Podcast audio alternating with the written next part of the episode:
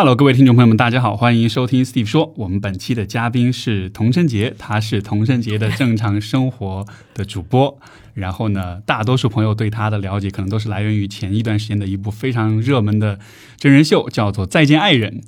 Hello，大家好，我是童晨杰。欢迎欢迎，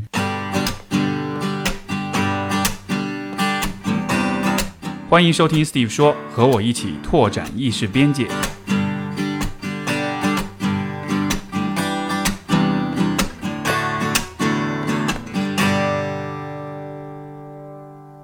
佟掌柜上了节目之后，嗯有很我看到啊，有很多的听、呃这个观众留言给你给你贴了一个标签是“人间清醒”，你有看到吗？我我看我看到了，其实我一开始呃看到这个 title 我还挺挺那个挺惶恐的，啊因为之前有很多的艺人嘉宾在上了真人秀或者在一些。剧里面的角色会被称为人间清醒，然后最后都嗯，大部分都翻车了。所以我就想说，嗯，其实“人间清醒”这个 title 还真的是 level 蛮高的。他就是他感觉就是把你往一个非常完美的人设上面推，但是你知道，往往人都是不太完美的。呃我我倒是因为这剧，我其实之前也一直在看，我跟我太太我们一块儿在看，然后其实很喜欢。然后我我是确实是觉得你在，因为我首先这类真人秀其实它要比如说要立人设什么，那是挺难的，嗯，有很多时候是很真实的这种表现，嗯嗯对吧？但是我我我确实印象非常深刻的就是你在很多情况之下，你确实是蛮。蛮理性的，蛮能够控制住自己的，然后能够很好地去沟通啊，就这样的一些表现，我觉得很多听、呃、很多观众看到之后，他的那个印象应该还是还蛮深刻的。嗯，可能就是我觉得，呃，可能我的人生经历吧，然后包括就是，嗯，以前做艺人，你会比较介意说我去完整的去表达我的看法，或者说那时候并没有一个完整的看法，你懂吗？就是就是因为年年轻的原因，然后可能很多事儿自己都没想明白，所以你在表达的时候，你肯定是会收一点的。而且我的性格其实是不那么擅长去跟人家表达自己内心的一些看法的人，所以那在其实呃上节目的这个节点，我觉得也挺有意思的，正好是呃其实是到了就是我的婚姻可能到了一个阶段，然后需要去有一个。嗯，就是我们俩内部的讨论已经进行了很多轮了，然后这个时候需要引进一点别人的看法，对，但是我们去的时候也没想到说后期会有那么多人来参与讨论。啊，呃，因为前期可能我们觉得啊，上个节目，因为在节目的录制过程中你是没有感觉的，你的感觉就是就是这六个人在一起天天聊天啊、讨论啊，然后机器离你都非常远，或者有些是隐蔽的这种小机器，所以你当时的感受，你会觉得说我们只是一个，或者说相对来说比较像一个旅行。嗯，但是在节目完全播出之后，你就会发现你的你的 发微博你的微博就炸了，然后你的是你的所有的社交平台，连我不太上抖音，我的抖音都炸了。嗯，所以所以就是其实那个录制过程本来其实是一个感觉是一个比较个人的嗯，一个一个这么一个旅程，是。但实际上他后来发酵什么，所以呃因为一开始我也在想这个问题，就是说你看这个话，首先这个话题对吧，它其实还蛮有趣的，嗯呃，关于离婚的，然后你们就是三对这个伴侣，其实又是把自己生活这个方面嗯。有一个公之于众的这样一个过程，嗯，就我我想，这对于很多很多人来说，其实是一件非常，我可以用可怕来形容，因为你知道，就是个人生活的很多东西，嗯对吧？你拿到那么多人面前，虽然说你说这个录节目的时候，你可能没有那种意识，嗯因为只是大六个人，但是你知道后面的后果是会有很多人来看的。嗯今天这个时代，这种被这种私人生活被窥探呀、被评判呀、这些的，所以所以你们是最开始是是吃了豹子胆还是怎么的？就是是是怎么决定做这件事儿的呢？哎，其实我你现在问我，我也我也不太知道，就是呃，可能跟我的性格有关系吧，然后也跟我可能因为我做模特，或者说说在公众面前出现已经有二十多年的时间，嗯，这个年龄暴露的 对，但是现在因为我现在出去工作，跟别人说我啊，我们认识多久了？哦快二十年了，就这种感觉，所以所以是十十岁出道的，五岁，太会讲话了。嗯，然后就是你。就可能跟我就是，比如十八九岁就开始要登台，然后登台有的时候可能你还需要穿的比较少啊。那个时候就是你其实展现自己，呃，已经不是那么困难的一件事情了。包括我第一段婚姻，其实也是展现的非常多的。所以到了这个阶段，我我觉得对于我个人来说啊，并没有说那么多的障碍。嗯，可能我这个人也有点嗯自负吧，我觉得我好像还还挺对的吧，然后也也也不太怕别人来 challenge 我，或者说有一些挑战。我觉得我我现在的认知，我可以可以就是比较自洽的去面对这些问题了。嗯，哎，你说挺对的，是指的我我很好奇你这个是什么意思？就就是就是我是那种别人都很讨厌的说为什么童贞姐你永远是对的那种人。啊，OK OK，这个其实我确实觉得也是你在节目当中给嗯给给大家留下的一个印象，就是其实不论遇到什么事情，我觉得到最后你会去讨论，你会去思考，你会去嗯啊、输出你的观点啊什么的，就就确实是一个还是蛮自信的，我觉得，所以这这是一个很好的一个形象。是吗？那作为作为你来说，就是有没有是就是碰到过这种 这种人，就是觉得自己永远是对的？这种人是不是就是心理上其实是有问题的？这个没有没有没有，不至于不至于。其实呃，我跟我太太在看这个节目的时候，嗯我会觉得。其实我会觉得我们两个都会对你会比较有共鸣，因为我们在生活中其实也是这样子的人，就是我们会比较喜欢去讨论、去交流，遇到问题可能一开始会闹一闹什么，但到后来我们还是会回到一个嗯。就是沟通交流的一个状态之下，也比较强调说这个事儿我们把它掰扯清楚，然后能够最后达成一个共识，这样。所以这种这种模式，其实我们我们俩我我自己的观感，我觉得还蛮习惯的是是是是蛮习惯的，因为你知道，也有些也有些伴侣之间可能是有些是通过闹，有些是很戏剧、很 drama 的，也有些可能是也许稍微冷暴力一点的，或者是不沟通啊什么的都有。所以这个这种就是我觉得你的这种处理方式还蛮熟悉的。那你在啊、呃现在这个节节目完了之后，嗯后续有没有一些嗯、怎么说呢？就是意料之外的一些一些一些影响呀、或者是留下的一些、我不知道节目后遗症之类的，嗯，会有这样的事情吗？我觉得。呃，因为我我觉得上节目的时候，我后来看到节目，包括剪辑了之后，再再我自己再看，我觉得基本上是，呃，百分之八十以上还原了我自己本身的想法的。OK，嗯，所以呃，并没有说会有像我们家另外一半，他可能就会 有一种感觉说啊。我怎么是这样的？你不知道，你平常不知道你是这样的吗？这这这被骂上去好热搜好几次的。对对对，就是其实其实他很多的反应也是他在生活中的反应，对，但是因为我们俩的默契度可能认知度又不太一样，所以在外人看起来，可能在他那边会问题会被放大的比较多一点，再加上社交媒体的一些各种媒介嘛，所以就是呃，其实这些问题是真真实实出现在我们生活当中的。但是对于我来说，我觉得还可以，我觉得哦，OK，这这是真的，我就觉得没有问题。是我不希望被曲解，或者说，呃，我可能这么说话有点儿就是不识好歹，就是你们也不用过度的夸我，但是也不要过度的来贬损我。嗯我觉得这就是我想达到的效果了。这个也是为什么我对《再见爱人》这个节目就真的还蛮啊、呃认同、蛮喜欢的一一个点，就是在于其实婚姻生活、家庭生活、人际关系的问题，其实都非常非常复杂。嗯，但是呢，如果你只是比如说一个抖音视频三分钟、五分钟，嗯跟你说一下这事儿怎么回事儿，那肯定就会有很多细节是看不见的。是，但是我我我是觉得像这样的节目，它其实是把三段不同的关系抽丝剥茧的去呈现出来，嗯，而且真的就是每一集出一个新的一个层面，每一集一个新的层面，然后就大家会有一种感觉，就是哦，原来这事儿没有我想那么简单，嗯，原来它背后还有，嗯，然后背后的背后又还有，嗯，我觉得这个方面是。至少从公众教育的角度来说，我觉得非常有价值的，因为今天的人其实看感情问题，就是就恨不得。对对，就是 啊，就是渣男，就是渣女，就是该离，就是该怎么着，是会很快下一个结论。是，但是，嗯，我自己的工作经验当中，因为跟做很多很多的这种咨询，就是你看到每一个人的故事都极度的复杂，嗯，以至于就是。呃，有很多这种所谓情感专家什么的，跟你讲说啊，爱情的秘密是怎么怎么样。嗯，其实其实这种视频也挺多的，也很多，对。但是其实你就会发现，其实根本就没有一个没有一个定论，没有一个定论对，你没有办法在变化。没错，没错，每一段关系就是一个人是特别复杂的，另一个人也是特别复杂，两个人放一块就是复杂的平方，哇，那就是，嗯，就是就是就是非常不可思议的。所以，所以我是我很喜欢这个节目的这样的一个部分，就它给了大家充分的机会去看见，啊，尤其是你们相处当中的很多，嗯，就是很多这种很生活化的这种场景，是，我觉得这个节目的它一个就是包括我们在录的时候，我之前在节目里也提过说，我想跟你分享一下这个东西，就是说你在录的过程当中，从我们第一天坐下来，在那个场景里面六个人，然后大草原，旁边什么都没有的时候，你突然就进入那个状态了。所以就是瞬间的。后来导演也跟我们说，就是我们都没有想过你们那么快进入状态，就是像我们聊天嘛，还需要哈拉哈拉。然后那天当天第一天晚上就把自己那些破事儿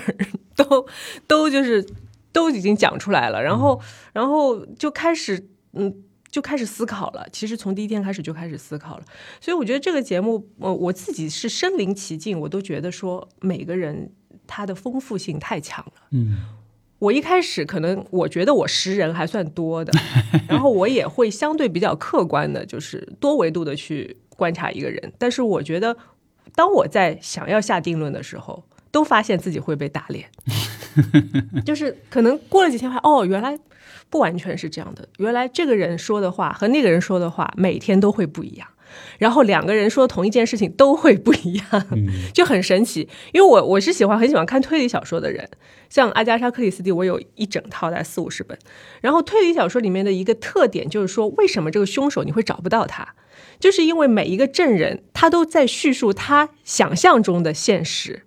他认为的现实。这个你应该很有体会吧？在心理学方面也有这样的研究，就是说，所以到最后你会发现有一些。有一些就是意向性的东西，每个人对他的看法是不一样的，所以你在跟每个证人聊的时候，他都没有告诉你最客观的事实，所以导致这个凶手就变得躲在层层迷雾之下，没有办法显现出来，到最后只有一个非常呃善于观察并且。了解人的心理的这样的一个侦探，他才可以把它挖出来。嗯，是的，你说的这个让我想起那个呃，有个美剧叫《Modern Modern Modern Love》，然后他有他有一集就是你还是看过剧的人，呃，跟着我太太一起看一看。他有一集就是两个人在街上相遇，两个人曾经是恋爱的关系，相遇之后让他们开始各自回忆。是第一季的时候，是第二季，我记得应该是对。然后就是他后来是两个男生，哎，对对对对对对对，是那个那一集，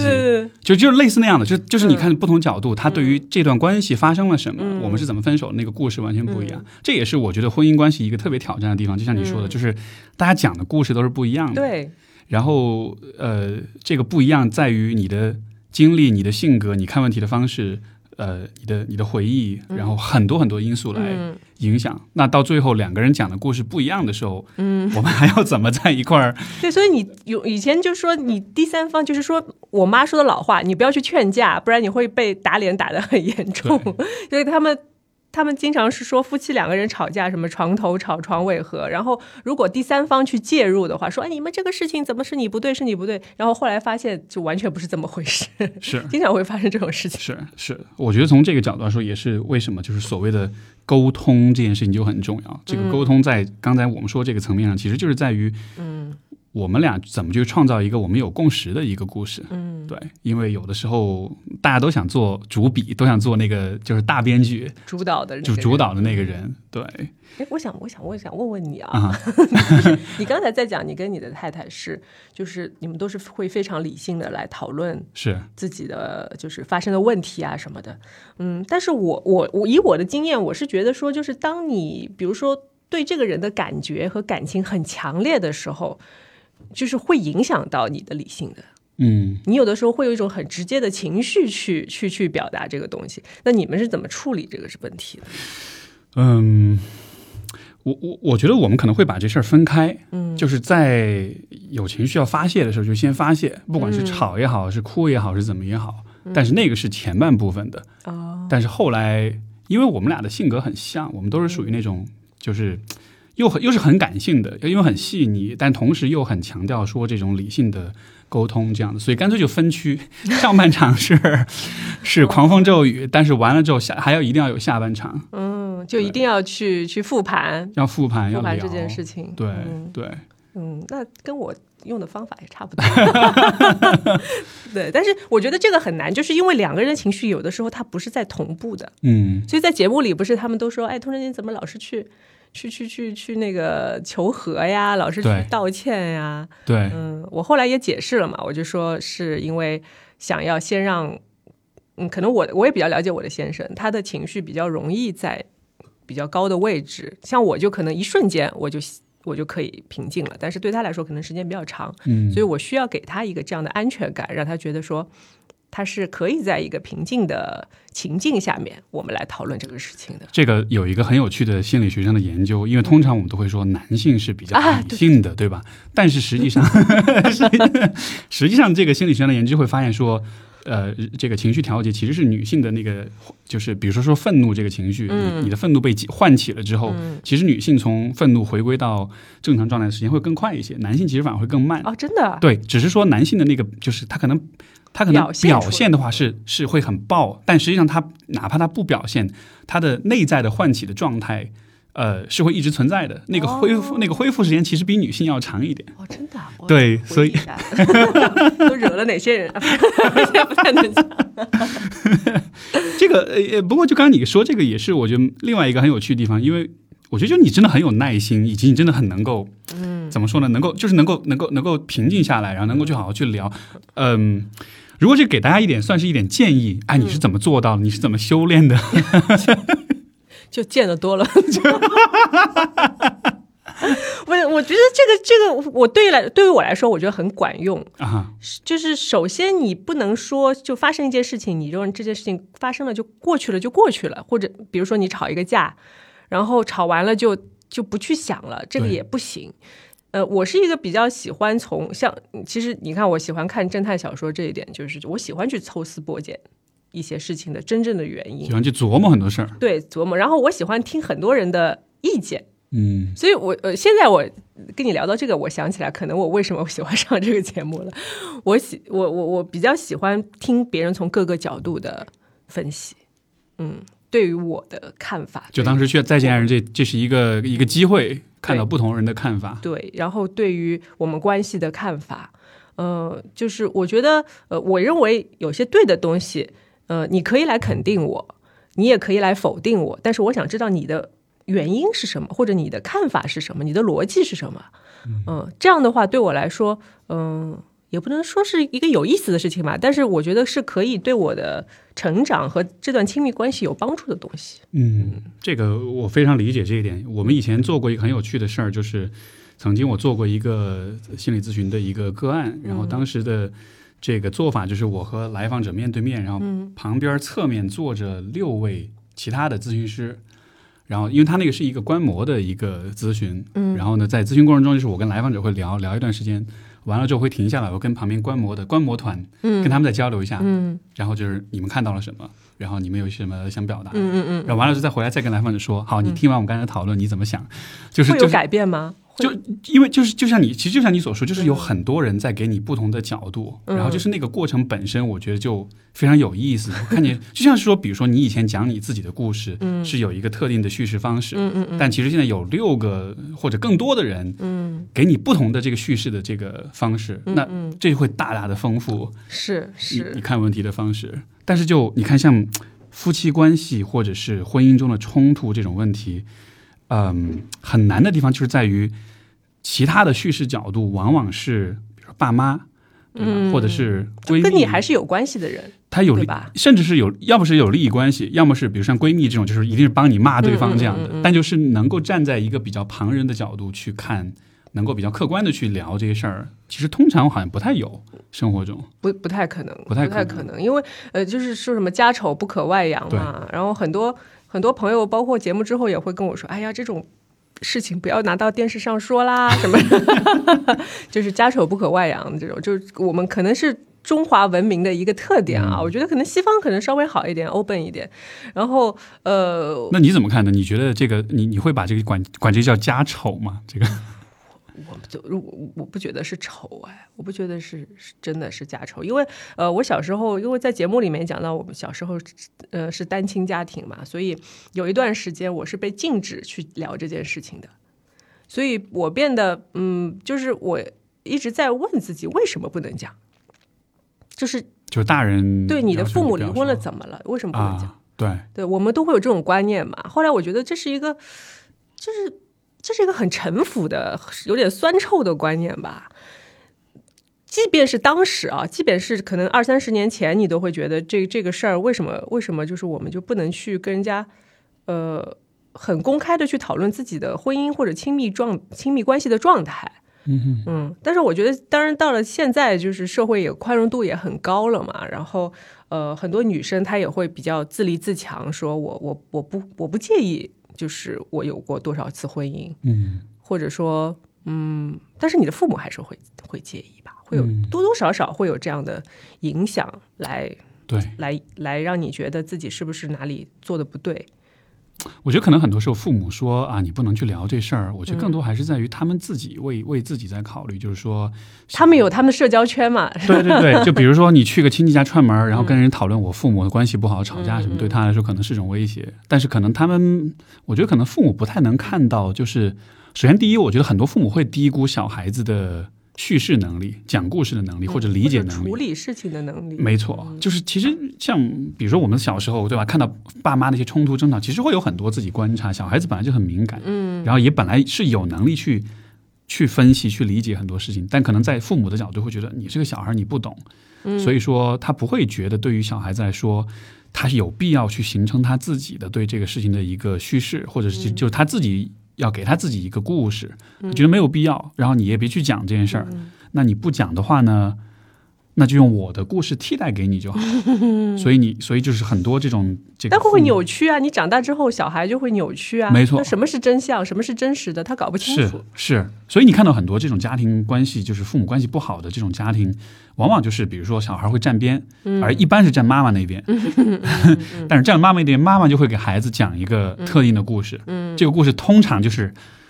你爸很你爸很糟糕，很坏很糟糕。我因为我小时候也是这样的，所以就很多年以来，就是一直就对自己的父亲是有有有很多很多误解。嗯后来我我这我的这个故事被打破，就是很有趣。是我大上大学的时候，有一年我爸过生，然后就是去吃饭，他就喝多了，喝多了就开始就是装疯卖傻那种，就很好玩，像小孩一样。嗯嗯然后我第一次才意识到，哎，我爸是这么有幽默感的一个人，因为以前嗯通过我妈的视角，老觉得他是一个很凶神恶煞的那种人。嗯但是就是这个故事是，就是你是别人给你的一个故事，嗯它不是你自己靠你自己的那种体验跟那种回忆去构建起来的，就你不拥有这个故事你。没有就说割裂的说跟这个人单独的有相处过。没错，没错。所以，所以我会觉得，就是像聊，比如像离婚或者是婚姻不和这样问题，其实我觉得太重要了。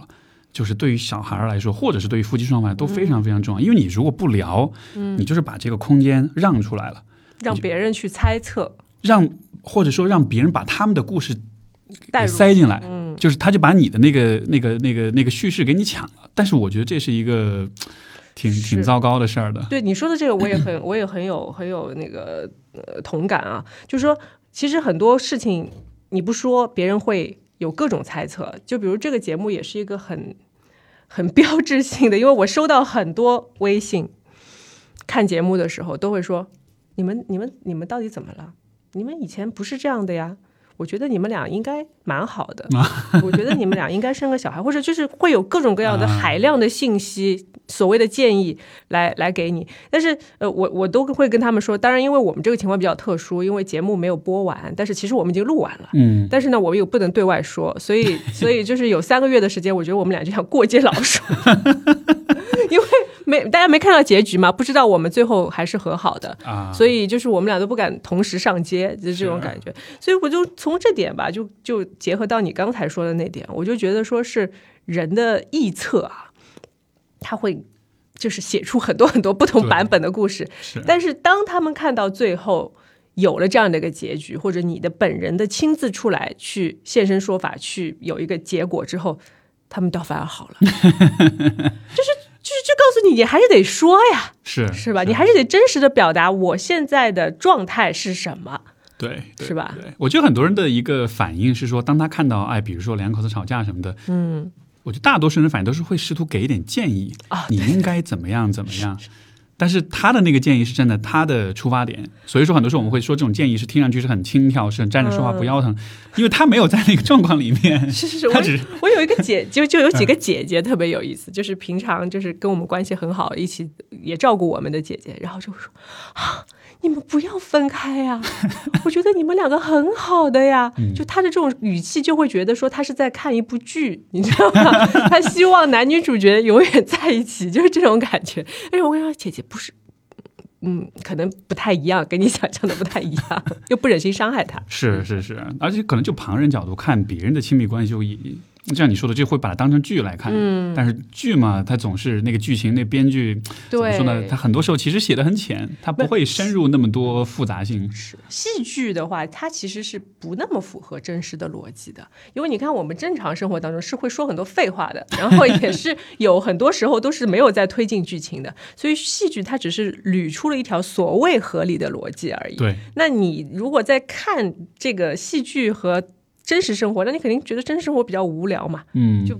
就怎么怎么就那么残酷呢？没错，是吧？就没有那么多美好的东西。是，毕竟他有这个，你有有限的时间跟预算之内，你要把事儿拍出来，把这个价值观给捋顺了，是是得需要浓缩。而且。戏剧是种表达嘛，是其实是创作者本身他在表达他的价值观。没错，没错。这个呃，我算这个这接下来这个问题，我算是替很多观众来问一下啊，因为 呃，因为我其实有跟一些朋友或者跟一些这个我的听众会有有聊到这件事情，就会说。当大家在很多女生在看这个节目，尤其是看到你在节目中表现的时候，就会觉得还是一方面是人间清醒，另一方面就是会很好很理性的处理这这些事情。嗯，然后像我知道很多人在亲密关系里可能是，嗯，怎么说呢？是是很容易崩盘的，就是很多时候是出现一个问题，一吵一闹，然后啪就就就分手了。嗯，就就崩了，就喜欢分手那种，就最后最后这个就很难收场这样的。但是从那样的一个状态到，比如说能像你这样子，就是说哦吵可以，但是我们之后咱们还是好好聊聊。嗯，以你的经验来说，应该怎么说呢？应该应该做点什么，或者是应该怎么修炼一下？嗯，我的经验啊，其实这点。我觉得你的经验应该比我更，咱们各 各有经验，可以都讲，都讲讲看。对，我我的经验是我从来就不是一个，首先我不是一个轻易会确定长期关系的人，但是一旦确定之后，我觉得我是有责任的。这个责任不在于说我本身对你这个人，比如说有呃，当然当然金钱上或者很多各种别的关家庭关系上的责任，而是说我对于我们俩这个关系的良好程度是有责任的。就是我不希望，就说的俗一点，就是我不希望，哪怕有一天我们分开之后，你会觉得童贞杰是个很糟糕的人，我们这段关系非常糟糕。就是在这点上，我是比较完美主义的。就是我希望，就是哪怕我们因为别的或者特别的原因什么分开之后，你你就是分手后见人品嘛，就可能在他的呃下一段关系当中，他在跟他的新的伴侣聊起来说，哦，我前妻或者我前女友，她还是一个嗯，比如说。挺正直的人，然后是一个挺负责任的人。嗯，我们可能是因为一些别的管别的问题不合适了才分开。我我我是我是这样我是这样来反推这件事情的。所以我觉得在在关系当中，你要做到，首先两个人在一起，当你们非常有激情，然后去享受这段关系最开始的那一段吸引力的时候，要尽情尽兴。然后你才能充分的体会到这段亲密关系所给你带给带来的呃欢愉，然后你接下来就慢慢进入说我们要去啊生活，或者我们确定了长期关系之后，我们要去更深入的。互相了解的这样的状态，那在了解过程中就开始摩擦会越来越多，因为你前期的你的一些一些就是可以把你眼睛蒙起来的东西，可能已经 消散 消散下去了，所以你你们两个就开始说，哎，出现矛盾啦，然后吵架啦，呃，就是就是有会有各种各样的东西冒出来。那这段过程当中，我觉得你就需要强大的耐心，嗯，就是你要去。倾听对方，你到底到底想说的是什么？就像我们前面聊到的，说可能有的人他说的话，他说了这句话，但是他并不是这个意思，或者说他为什么会说这句话？这个是要去，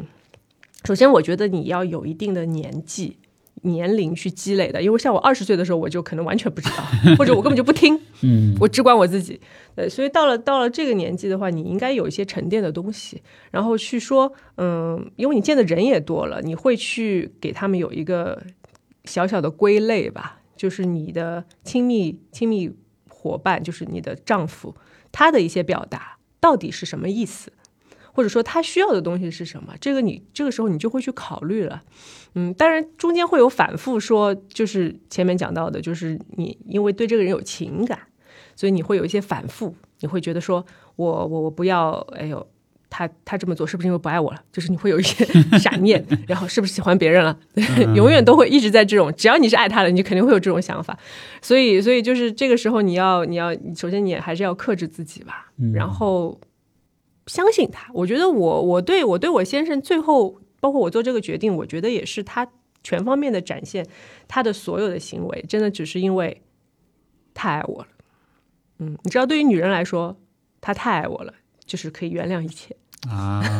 哎呀呀呀！这个你你知道我在节目上一般都是我给别人撒狗粮，今天来了是我也吃饱了，你也可以撒，现在现在轮到你了。呃呃，但是就是我你前面讲，我觉得好多点都挺有意思的。你你说到责任感，你会怎么理解这个责任感这件事情呢？包括你讲到了，就是啊，如果我跟一个人哪怕分了，但我也希望他之后说起来，觉得我是就就好，就真的好负责任，就是对自己的负责任。但但就是但就是这个嗯。这责任感是怎么？你你会怎么理解它呢？或者说你的这种责任感是怎么产生？是怎么来的？你的是跟任何的生活经验或者什么有关系？因为因为其实不是所有人都是这个姿态哦，是吗？对吧？很多人会是觉得啊，管他的无所谓的，就是嗯，就分了吧，就撕吧，就怎么着，就很也有这样的姿态在这儿。我觉得最终还是为我自己，就是我不觉得就是一段关系结束的莫名其妙会让自己很舒服。嗯，你午夜梦回。想起来说，为什么会这样呢？嗯，对吧？你为什么要让自己陷入这种以后可能会长期的在这种状态下的一个境地？我觉得我是一个比较喜欢什么事儿都清清楚楚、光明磊落的人，这是跟我跟我从小的性格是有关系的。所以我会我会希望在亲密关系中，大家首先都把话都说清楚，然后为什么在一起，为什么分开，大家也都。说的清清楚楚，这样我不喜欢，我不喜欢去猜测。那因为现在有的人说，比如说有很多短视频，呃，或者说，哎，我怎么样去，呃，吸引一个男生？我怎么样让他对我念念不忘？我就玩各种手段，我也给他发条微信，然后。他回了你之后，你再等多多少分钟再回给他？哎呦，就是你做人也太累了吧，对吧？就是首先，我觉得两个光明磊落的人相爱，会比两个都玩手段的人相爱要幸福的多，同时也走得下去一点。你你说这是从小性格，那我还是我还是会更进一步的想了解，那这个是什么呢？是光明磊落，就好像是你会很强调事情是比较清晰的，是比较明确的，是没有模糊、没有混乱的。对我，我会有一种打破砂锅砂锅问到底的态度的。OK，嗯，就是哪怕是有的话实在说不出口，但是我觉得，在我跟我自己的撕扯当中，我会觉得说，嗯，我还是要问，是这种感觉。这可能跟我小时候喜欢看武侠小说也有关系。对，就是武侠小说更直接嘛，就是。你背叛我，我就把你杀掉，就这种。但是后来觉得，哦，这是不对的。但是就是我觉得，就是嗯，这么做，我我是觉得能这么做到，其实是需要比较大的勇气的。呃，嗯，因为比如说，像你说这点，比如对我来讲，就是我可能小时候会是偏不太敢讲很多事儿的那种感觉。嗯，就是很多事更多是心里有想法。但是可能憋着不说那样的，也不讲其实。对，但是就是像你说那，你要能够强，就是呃，从那样一个状态，然后到慢慢的在关系里希望是光明磊落，就这是一个，我觉得这是过程。我觉得这是个挺难的事儿，因为其实今天像我接触到有很多很多人，他们比如说到了三十四十岁，甚至五十岁，他还是很多东西不敢表达、不敢讲，就他会觉得就是就是你说的那个光明磊落的这个这个部分。我觉得就是我会，呃，其实我小时候跟你一样，我也不太说的，因为小时候家庭关系很复杂，所以有些话真的不敢说。你就想像像情报部门的，你知道吗？就是啊，这个情报你知道，但是你不能让他知道。啊，对，就是就这种感觉，在大人之间周旋，你知道吧？他们觉得他们很聪明，其实我觉得最聪明的是我，因为你们都不知道我知道什么。对，这可能这个反映一个小孩子啊。我们现在面对一些小孩子，可能他们也是这样的，就是说，呃，我觉得，嗯。我我我长大之后，我开始更关注自己的本体感受了，就是这可能跟我后来开始接触表演也有关系。因为人呃，你在表演的时候，你的人物其实你要去深入它，嗯，就是像像心理学上，他我不知道我说对不对啊？就是说有一种方法，就是说你去感受这个人的生理感受，就比如说这个人哭的时候，你感受他的心痛，嗯，你感受他 就是。或者甚至他头痛，或者说他就是眼睛眼睛里的泪是是怎么出来的？就是就是这是一个很细微的观察，就是你再去体会这些人的生理感受的时候，当你生理跟他同步的时候，你的心理也会慢慢跟他同步，就是你就知道他的这些生理的嗯，是从哪里来的。这个很有意思。所以你慢慢的就说我，你刚才说到问题，我就觉得说我是越来越注重自己的本体感受了。所以就是跟其实是跟职业会有点关系，是因为有更多的向内的这种是向内的探寻，对。因为这个本来说是它有助于你表演，但是嗯可能它附带的一个作用是，它会让你像是对自己的感受会更诚实一些，会更会会更坦诚的面对一些。是，就是你就你就觉得我我这件事情是让你难受的，还是让你不难受的？你会有很明确的界限了。开始，因为你的是，因为你有的时候你为了躲避一些痛苦的东西或者回忆，你会你会去说麻木自己。对，嗯，对，但是我一直觉得，我小时候会觉得说，哦，我如果是一个很麻木的人，我不怕痛，那我应该无敌。是，而且这其实是很多人从小都会采取的一个方式，对对对吧？自我麻痹，是，所以你长大之后，你开始觉得说，我把这种感受挖出来之后，哎呦，是很难受。但是，既然你自己那么难受，你为什么还要做呢？嗯哼，是不是？是不是这件事情就是有问题的？你应该找办想办法让自己不难受，是不是这样？所以就是，其实你说到我在亲密关系当中用的方法，其实我的方法还是让自己舒服的一个方法。嗯嗯，明白。因为如果内心麻木，可能是没法做好演员的，所以得得内心敏感。但是敏感了之后，你就得不要做让自己关注不开心的事情还是还是关注自己。啊。所以这么说，也许我们可以总结出一个给。这个这个各位听众的一个建议就是去学表演，就不一定是专业表演，哎，但是有用的，是对吧？戏剧比戏剧表演啊，舞台剧啊，或者是什么的，是有用的。你很多的情绪，比如说你在生活当中你不会这么去表达的，但是你在角色当中你会去表达。表达的表达的多了，可能就也许就有点变成是一种对，你会去比较熟悉的，或者说你从别的角度去去观察自己的时候，我始终觉得角度越多越好。嗯嗯，哎，但是这样好像又有一个悖论哈，就是、嗯那按道理来说，其实演员那就应该是都还蛮敏感的人。那按道理来说，他们在 生活中或者在比如在有的很糟糕，对，就本来说在关系里就应该是很对吧，很坦诚，或者但是又不是所有人都这样每个人。的方法不一样。嗯每个人对于演演戏和表演的方法，他的嗯，他到底是向内探寻更多，还是向外发展更多，这就不一样。因为有的人。呃，那我不太方便评价，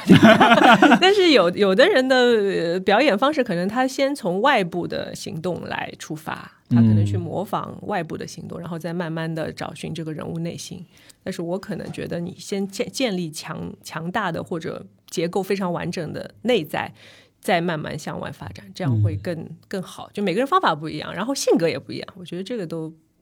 没有办法讲说演员一定是处理的好关系的，而是说表演可能会有点帮助。会有点帮助，对他，他至少能激活你对于情绪的这种感知跟表达。而我我觉得这其实也是在，比如说像婚姻关系里面，其实最大最大的几个挑战之一，嗯，就是很多时候我们人的情感的表达，嗯，我们是会给自己的情绪有上包装的，嗯就比如说我明明是感到委屈，嗯。或者是脆弱，嗯。但很多时候我们都会用愤怒或者是冷漠的方式来表达，嗯。就是那个就是那个原生情绪是，比如说是很委屈，是很难过，但我们会外面加个包装，嗯。这个在。呃，比如说，经常常见一个例子就是吵架，很多时候就会发现，像我以前做那个伴侣咨询，就是那个那个分工永远都是一个追一个逃，嗯一个都在说你为什么不沟通，你为什么不沟通，另一个人就不说话不说话。你看他每次就这样说我，所以我就不想说话了，就是都是一个一个追一个逃。但其实他们这个追和逃的人，他们真正在表现的都是我现在好不安，我好害怕，嗯我好嗯我好担心我们的关系会完蛋。但是就是大家的表现方式就不同，是完全能够理解。很多时候，比如说尤其是男性就会装作不在乎无所谓，或者是其实他心里咔啦咔啦咔啦 在烧开水。对对，但是就是这个怎么说呢？就是你看，比如说小时候，男孩儿小时候你，你、哭了，你委屈了，嗯不要哭，嗯，对吧？你要男孩装作不能哭。对，你要装作很坚强。然后，但是这个坚强放到婚姻关系里，其实就是很大的问题。嗯，因为你如果不哭的话，你的伴侣是没法知道你其实很在意这个关系。是对，所以我 所以再见让我看到老王哭的时候，我就哎，太好了，太好了，终于哭出来了，对，他说他十九年都没有哭过。对吧？然后那天可能是因为喝了点酒，然后也可啊能是月黑风高，你知道吗？就是觉得可能身边亲近的人也没有几个，没错，所以就那天就把话都说出来了。嗯，包括连爱都说出，因为他是一个不不轻易说爱的人。是是，所以所以我是觉得，就是关系中有这样的时刻，就真的是把这个说起来其实很俗，就是真情流露，对吧？听着就哎，好鸡汤这种话。但是如果他一直流露，就不会到今天。没错，没错。但是你我觉得啊，就是以我的经验，我觉得你要一个人流露，你也需要一些方法。没错，对，特别是对于女生来说，我觉得很多女生的话，嗯，她就是会比较小白兔或者小公主心态吧，她就觉得，嗯，你既然爱我，你就要让我，你就要哄我。嗯，我觉得渐渐的，我小时候也会有有过这样的想法，但是渐渐我发现，其实人首先人都是平等的。你如果会觉得不安，那你的对方也就是另另一半也会觉得不安。那你如果不想他一直处在这种关系当中，那是不是你可以先做点什么事情？嗯，或者说你用你女性特有的一些特质，比如说你的温柔啊，你的呃俏皮啊，或者你的美丽，来来让他把这个东西放下来。没错，是这样的。这个我我很认同这点，就是说，嗯。我觉得可能有一些人在亲密关系当中，他相处不好，是可能还是说稍微带着一点可能小孩子的心，像你说是有点公主这样子的，就是从我的角度，我会会觉得他像是一种比较呃小孩子心态。什么叫小孩子心态呢？就是说你会期待着别人对待你像是你父母对待你那样子的，嗯，就是我可以什么都不做，因为小孩子是不太考虑父母的需求的。这个角度蛮特别。小孩子是考虑的是。我有没有得到我生存所必要？尤其是很小的小孩子，嗯，对吧？就我要吃奶，我要有衣服穿，我要温暖和，就是他其实是非常非常高度自我中心的。嗯所以说，这个小孩子的。换位思考跟共情能力其实非常的弱，比较差。对对，那他也没到那一步。但是其实长大的过程就是一个你的共情能力逐渐变强的过程。嗯，而你共情能力变强，就意味着你开始去意识到别人也是一个完整的人，他也有他的需要，他有他的需要被照顾的地方啊什么的。但是，但是我觉得可能有不少人他的这个问题就出在这里，就是他会觉得，如果我小时候，比如说我很公主，然后我父母也是。很哄我的，很很宠我的，那这可能就意味着这就是对的方式。他长大，他再用这个方式去跟他的伴侣相处的话，他一厢情愿的会觉得这应该是管用的。但实际上，可能的发生的状况就是，也许别人一开始会愿意演演演戏啊，哄一哄啊什么的。但是那个模式很大的问题就是，你没有照顾到对方啊。对他，他作为一个不是你的父母，对是，而且其实就算是父母，其实。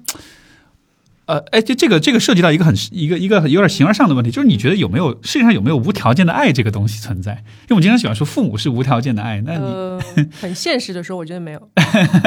对，如果你是个败家子的话，我觉得你父母嗯 也不会爱你爱到真的无条件，把所有的钱。都给你，然后为你去死，对吧？是人就是他还是有一个本能的东西在那里。对对，这个这个我完全同意，因为其实我也一直是都是这样一个看法。我觉得不存在所谓的无条件的爱，哪怕是父母他对你好啊，他这些什么的，但是就像你所说，他还是对你是有一定的，你至少不能太烂，是吧？你得不指望你多好，但你不能太糟糕。是，就讲到这个父母，我想到我有一个朋友啊，我正好正好来问一下你，就是他现在他的问题是他有一点。就是他身边会一直带着一个玩偶，然后他会把这个玩偶当成他的孩子或者分身或者这样的感觉，然后呢，他就会跟他讲话，然后他出现的所有的场合，比如说他去参加一个婚礼。他又会把这个东西带去，然后说：“哎，你你也跟新郎新娘拍张照吧，就把他当一个人的感觉啊。”然后呃，我我我我我呃，我想跟你讨论的就是呃，首先我讲一讲他以前的故事啊。他以前是一个呃，长得也很漂亮，然后很讨人喜欢，然后很聪明，上学成绩也非常好，然后家庭非常和睦的一个女生。然后她。他的父母就是首先家里条件很好，然后对他也是非常好，包括他父母是一对模范夫妻，就是家庭关系就是亲密关系也是非常的好，然后互相很恩爱。嗯，然后等到他到了适婚的年纪，他也找了一个呃他的同学，大学同学去结婚。结婚之后呢，就是他也对那个男生有同样的要求，就是希望我们他们俩的关系像他的父母那那么样的好。嗯，像他看到的。我只能说，这个像他看到的他父亲对他母亲的这样的好，然后呢，这个男生呢就渐渐的就开始受不了了，嗯，他就觉得他一直在控制他，包括他吃什么东西，嗯，就是因为他有点胖嘛，所以他就会要求他减肥啊什么的，要求这男生减肥，对，然后对嗯他的一些反正行程啊什么都是诸多的干预，他就觉得非常的压抑。然后后来他们就走不下去了嘛，就就要离婚。离婚之后，就是这个男生当天也是非常伤人的发了一条微博说，就是类似开香槟庆祝的这种感觉。然后所有的就是微博下面他的一些好友也都在恭喜他，然后这就对这个女生产生了一个很大的打击。嗯，然后从这次离婚之后，他就开始需要一个玩偶在他身边。嗯，明白。所以我我也想请教 请教一下专家，因为我也一直不是想不通这个事，情。但是嗯但这个这个，我你的朋友会听这节目吗？他在美国，啊，他会 OK，因为因为就别人的故事我不知道，他这个会不会涉及到什么别人？哦有吗？因为他是他是我的小初中同学，然后他现在在美国生活。明白明白。那嗯，我我的感觉是，就是也许我们可以把这个他的这个玩偶理解为是一个容器，嗯对，它可能有一些它装不了的东西，它需要找一个容器把它装起来。嗯就这个这个现象，其实，在咨询当中，很多时候也会发生。嗯就是比较就学术一点的说法，就是叫投射。嗯投射意思就是说，比如说，呃呃，比如说我很生气，嗯但就是我说你干嘛态度那么凶？你为什么要这样生气？嗯就其实是我生气，哦，我老公经常这样。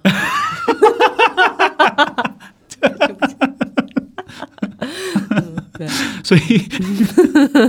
这个这个应该会有很多人躺枪，因为其实这是人的很本能的一种嗯。这个心理上的这种反应，就是就是我我有一些我处理不了的情绪，但是我把它投我把它想象成是你有的那个情绪，嗯。那这个过程我就会把它说成是，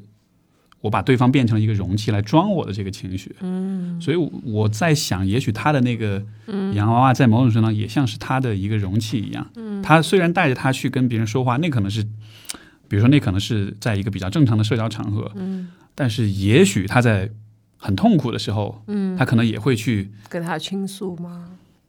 他甚至我会猜，也许他会把这个这个娃娃想象成啊，你好可怜，你好受伤，你好痛苦，你好难过，就把他的一些其实是他自己。嗯投射在里面。对，但是如果你是说这是我的话，就就是我得去扛这个这些情绪，我得去面对，就很痛苦。对，但如果把它放到外化，放到这个洋娃娃身上，那我就去抚摸它，我去安抚它就好了。但是那不是我，就可能会降低一点痛感吧。哦，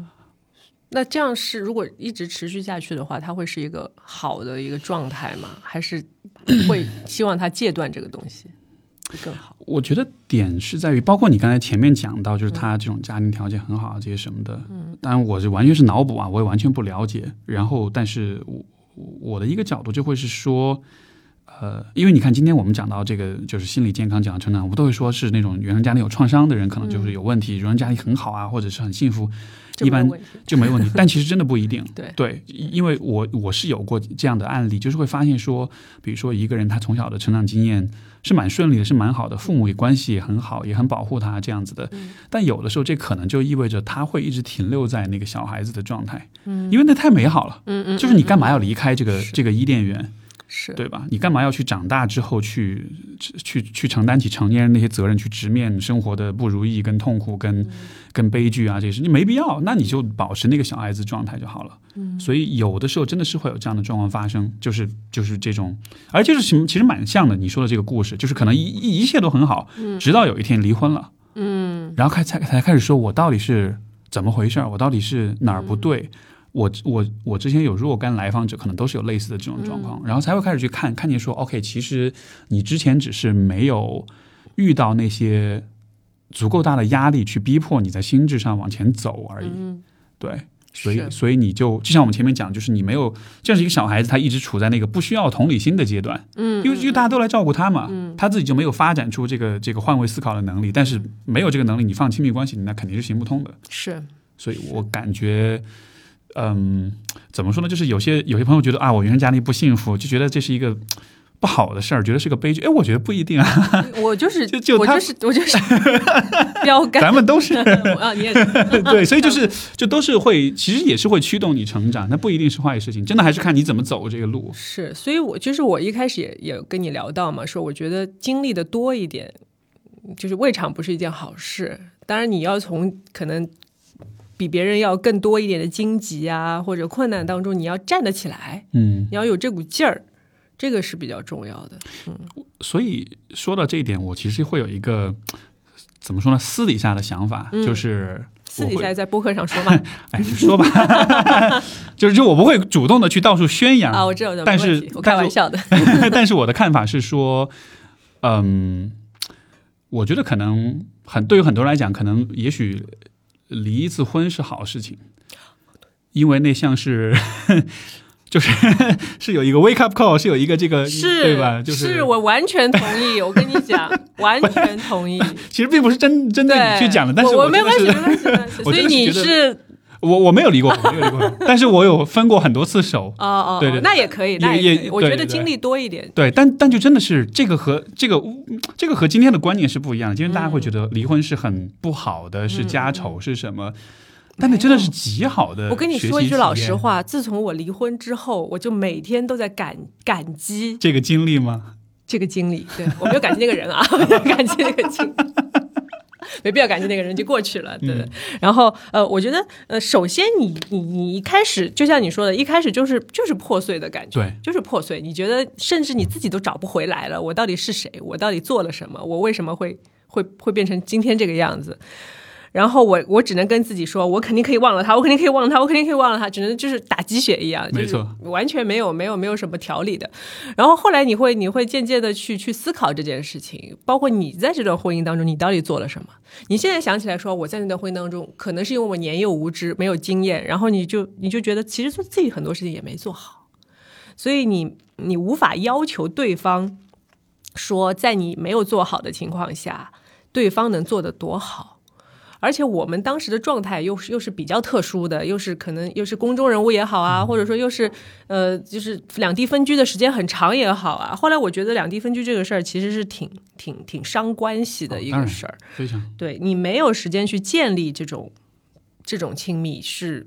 包括信任吧，我觉得信任也是建立起来的，所以你没有时间去天天在一起，哪怕你。在一起到厌恶对方，但是你觉得还是无法割舍的这种感觉，是你无法体会，所以所以到后面，这个我我插一点，就是嗯。异地最大的挑战就是所有的沟通只能通过说话来进行，但其实很多的沟通是非语言的，哪嗯，怕是触碰，我们那时候还写信了，就 没有 好用力，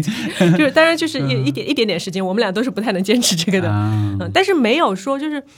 就你会发现，你回想起来，我们以前的沟通很空洞。嗯，就是他也没有展露过他所有的东西，你也没有展露过你所有的东西。嗯，你可能只是说说你小时候家里怎么怎么，但是你可能你的成长你没有跟他分享过，然后他的成长也没有，所以你们到最后分开的时候，呃，我们要坐下来聊，我都不知道聊什么，你懂这种感觉吗？就是我怎么把你挽回，我们的感情着力在哪里，我都说不出来，是，所以其实就像是两个人，就是两个人没有一个共享的故事，对对对，完了，就是我当时感觉是，真的真的没有办法挽回，嗯，怪怪不了怪不了任何人，自己自己的问题。所以就是到后来，就是说你前面我们聊到责任的问题嘛，其实我觉得说，呃，我我后来就是第二次结婚的时候，我会觉得说我需要担起这个责任。因为对于我先生来说，他是第一次的婚姻，所以我会觉得说，我因为更有经验，然后我年纪也比他大一点，所以我要担起这个责任来说，呃，我要去深入的去发展这段关系，而不是像以前那样，呃，但是我我的就是 K K 的他的性格，其实他也是一个很擅长表达、很喜欢表达的人，我觉得这点上是其实是他在帮助这段婚姻啊，对，因为他把我这方面的表达去开启了。因为有的话他说了，或者有的情绪，就像你说，男生不能哭，但是他真的是会哭的。就是他的情绪表达出来之后，我会说，哦，原来是可以这样的，是，就是他打开了你的一种许可，一种允许的 对，就是我们在在婚姻中原来是可以有这样的情绪的，当然有的时候可能因为生活的一些不顺利，这种情绪被放大了之后会比较伤人，所以才会产生我们之间之间的一些问题。呃，但是我觉得有这个东西还是好的。对，嗯，你你起码你你是有钥匙的，你不是说你你没有任何的方法，你只要控制住自己的情绪，其实还是有机会去解决的。嗯嗨，我你这么说，我会觉得真的就是学会表达，甚至说就是去学表演，我觉得真的是一个好重要的一个、一个思路啊。因哎，为我有听说过国外的呃心理学家，他有的时候会就是医生他会开这个处方，说你去哪里学 学一段时间表演吧艺术表达、有吗治疗都会有是有这个的对对对对对，是是，因为就像你说，就是就是如果你不，因为这个真的是我觉得很多很多人的问题，就是嗯他遇到关系他是不表达的，是用回避的方式来避免冲突，嗯嗯嗯，但是这样的结果就是。到了后来，你们的关系我们要去处理什么？没有抓手，嗯嗯，你也没表达，我也没表达，大家都是这个就是这种表面上心照不宣的这个状态，但其实这样子就没有着力一点。嗯，最后你说要挽回，或者是要修挽复回什么？挽回什么？修复什么？不知对，没错。如果是比如说两个人在一起相处，就是啊，我们大吵过，我们抱一块抱头痛哭过，那至少是一个共同的东西，嗯对吧？但是不表达，就意味着两个人在那很多时刻是是分开的，嗯是没有一个一个一个一个在一起的那个感觉的。哎，说到这点，我也很想问你啊，是不是就是存在这种说，有的人的性格他是适合进入亲密关系，而有的人其实他并不适合，嗯，他是需要经过治疗的。是吧？首先，我觉得得定义一下什么是亲密关系，或者说亲密关系其实也有很多的呃状态，有很多的形式，有很多的方式啊，这样子的。我是觉得，嗯、如果你说的是，比如说不适合进入婚姻的话，嗯，我觉得确实有可能，有些人他可能不适合进入我们现在法律框架之下规定的一对一的这个一夫一妻制度的这种婚姻，可能是有这样的状况的。嗯呃，但是你说亲密关系的话，那真的就是每一个人都是不一样的，嗯。大家相处的方式、距离，尤其是我觉得，嗯，对于生活的期望，嗯嗯，未来你想去什么？你你未来你人生路想走向什么地方？嗯有太多变数了。因为这个东西，你想，比如说，让今天的你回顾十年前的你，嗯那个时候的你会想到今天你是什么样吗？嗯，没有想过，我只是给自己打鸡血说，童仁姐你一定会越来越好的。嗯，是，就就说，其实你很难想象，对对吧？那比如说今天你让你想象十年之后你会是什么样？嗯，就是其实是一同一个问题，是，但是相对我觉得稍微可以想稍稍微好一点了，有点有点概念了。因为你抓到自己的一点东西了。也是也是，那那我的点就在于这种人的这种变化，很多时候非常非常难把握，所以，嗯，不适合进入长期的关系。不不不是说啊，他就很渣或者他对我不是这个意思，我不是对对对这个意思，我是说就，在性格的某个阶段，可能你并不适合去处理一些关系。是是，所以所以我觉得嗯亲密关系呃这个事情，我觉得是一个很阶段性的一个一个概念。嗯，就在我看来，虽然我们美好的想象是是一生一世的，嗯，但是我觉得它和人的生生命发展阶段是紧密相连的。嗯，每一个阶段你需要不同的关系，每一个阶段你需要或者不需要关系。嗯，我觉得这是最贴合一个人发展的一种看法。但是这也是一个不怎么说呢，不宜公开宣扬的一个一个观点，因为大家还是、啊因为大家的不流就不主流，对，因为大家还是希望说是一生一世的。嗯，我我觉得是这样的，就是呃，我觉得我之所以可以去做到包容，或者不不吝于表达，或者不害怕被大家评论，我觉得还有一点是很重要的是，我已经打破了这个所谓一定要一生一世的观念了。嗯，就可能这跟离过一次婚也有关系啊。嗯，我觉得是不是是不是会觉得嗨就这样？啊，也不是就这样，就是说，呃，我觉得在我尽力的情况下，嗯，负责尽力，然后我们这个关系也非常尽兴，呃，他能不能持续那么久，其实没有那么重要。嗯嗯，我觉得，嗯，人生都会有不同的阶段，你自己都控制不好自己，你怎么去完全的去控制别人，对吧？如果双方不说是谁的问题，就也不一定是问题，可能就是一个一条道走差了，或者阶段性成长不同步了，都会造成两个人没有办法说继续这种最亲密的关系，但是不代表我们不能继续是另外一种关系。没错，是不是？就是我们可能说的难听点，我不睡在一起了，但是我们可以出来喝咖啡聊天，这个都都可以，都都没有问题。所以就是它并不是只存在某一种形式，或者说某一个时间限度的。没错。在这点上，我是比较 open 的。是我我非常认同这点，就是你看，比如说很多关系是那种结了婚生了小孩，然后离了，嗯，对吧？然后但是大家就会觉得啊，离婚就等同于是像是某种断绝，但其实比如说你们依然是孩子的父母啊，对对。你其实依然还是要以某种形式合作的，就是关系极少极少时候是会真的是一种完全意义上的断绝，尤其是有了小孩之后，武侠小说里都是这种断绝的。对，就就嗯，如果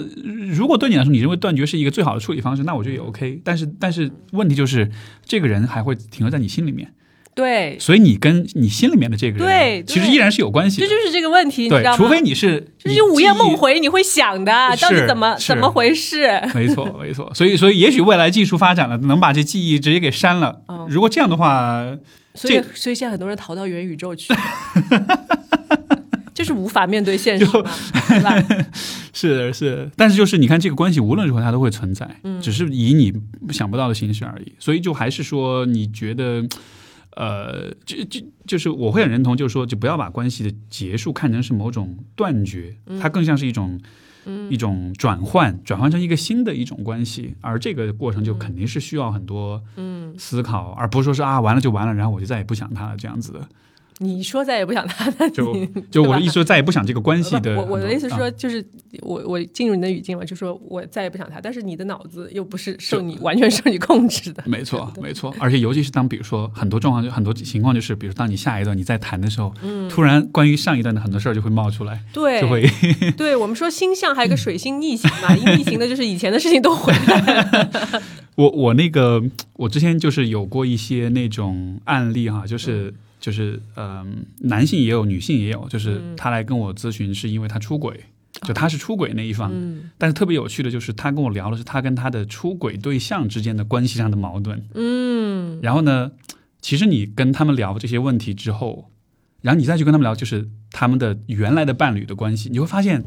其实就是老问题放到一个新的关系里而已。哦他只是在老关系里面，他不去想这个事儿，啊，换一个人是他，觉得我换一个人就就不会有这些问题了。但是，就还是会梦梦回，你知道吗？就你说到这里，我突然想到一个概念，就是说，是不是就是，呃，人他还是一个，就是我们说亲密关系里面一个人，他肯定是相对是他是独立的，他的精神是独立的，不管这个精神是不是完整，他还是独立的。就是说，其实你在哭呃亲密关系中反射出的是自己的样子，而不是不完全是因为那个人，嗯，会不会有这样的我？我觉得一定程度上可能是这样，但是这个、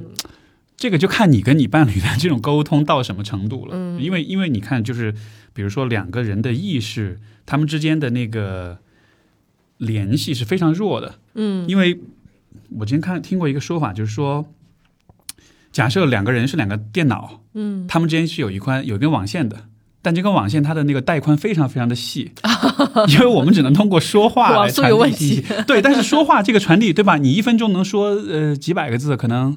那那这个信息量是非常非常少的。嗯但你两边又存着那么多的信息在那儿，嗯。所以说像我觉得会出现这种状况就很自然，就是我们会自己去想象对方是什么样的，嗯嗯，所以才会出现用你自己的认知去想对方是怎么，没错，就是我们就是人的社交是需要大量的脑补的，嗯嗯所以嗯，这样的情况之下就会出现你说的那种状况。但是呢，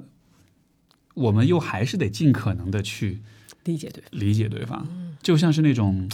呃，我们说人是终极孤独的，我们都是孤岛，对吧？然后这个像弗洛姆他在《爱的艺术》里面，他就讲，他就说，人只有在爱当中才能够有那种完全的，虽然也不可能是完全百分之百，但是是会有一种超越平常生活的一种一种连接。嗯，而且人本能的追求也是在生活中是追求这样的体验的，是的，就是我们的一个我们的自我跟另外一个自我能够多少能够融合在一起，嗯。这是一种在就是在存在主义层面的一种，你可以至少你可以暂时的摆脱那个绝对孤独的状态。嗯，就是跟这个人世间是有连接的。没错，没错。而这种连接怎么去连呢？那通常谈恋爱就是很好的、很容易建立的一个的 一个方式。所以我在节目当中我也说嘛，我觉得我是一个可以需要谈恋爱谈到八十岁的人，就就是谈恋爱要谈到死的人，嗯，因为就是就是你的这种关系吧，人就是你不可能脱离关系的存在嘛，你不可能真的是。就像你刚才说的，孤岛，没错，对吧？孤岛就好歹有棵椰子树吧，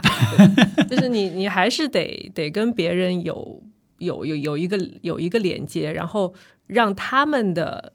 呃想法或者看法来充盈你自己，没错。然后同时从他们身上又反射出你自己，这样才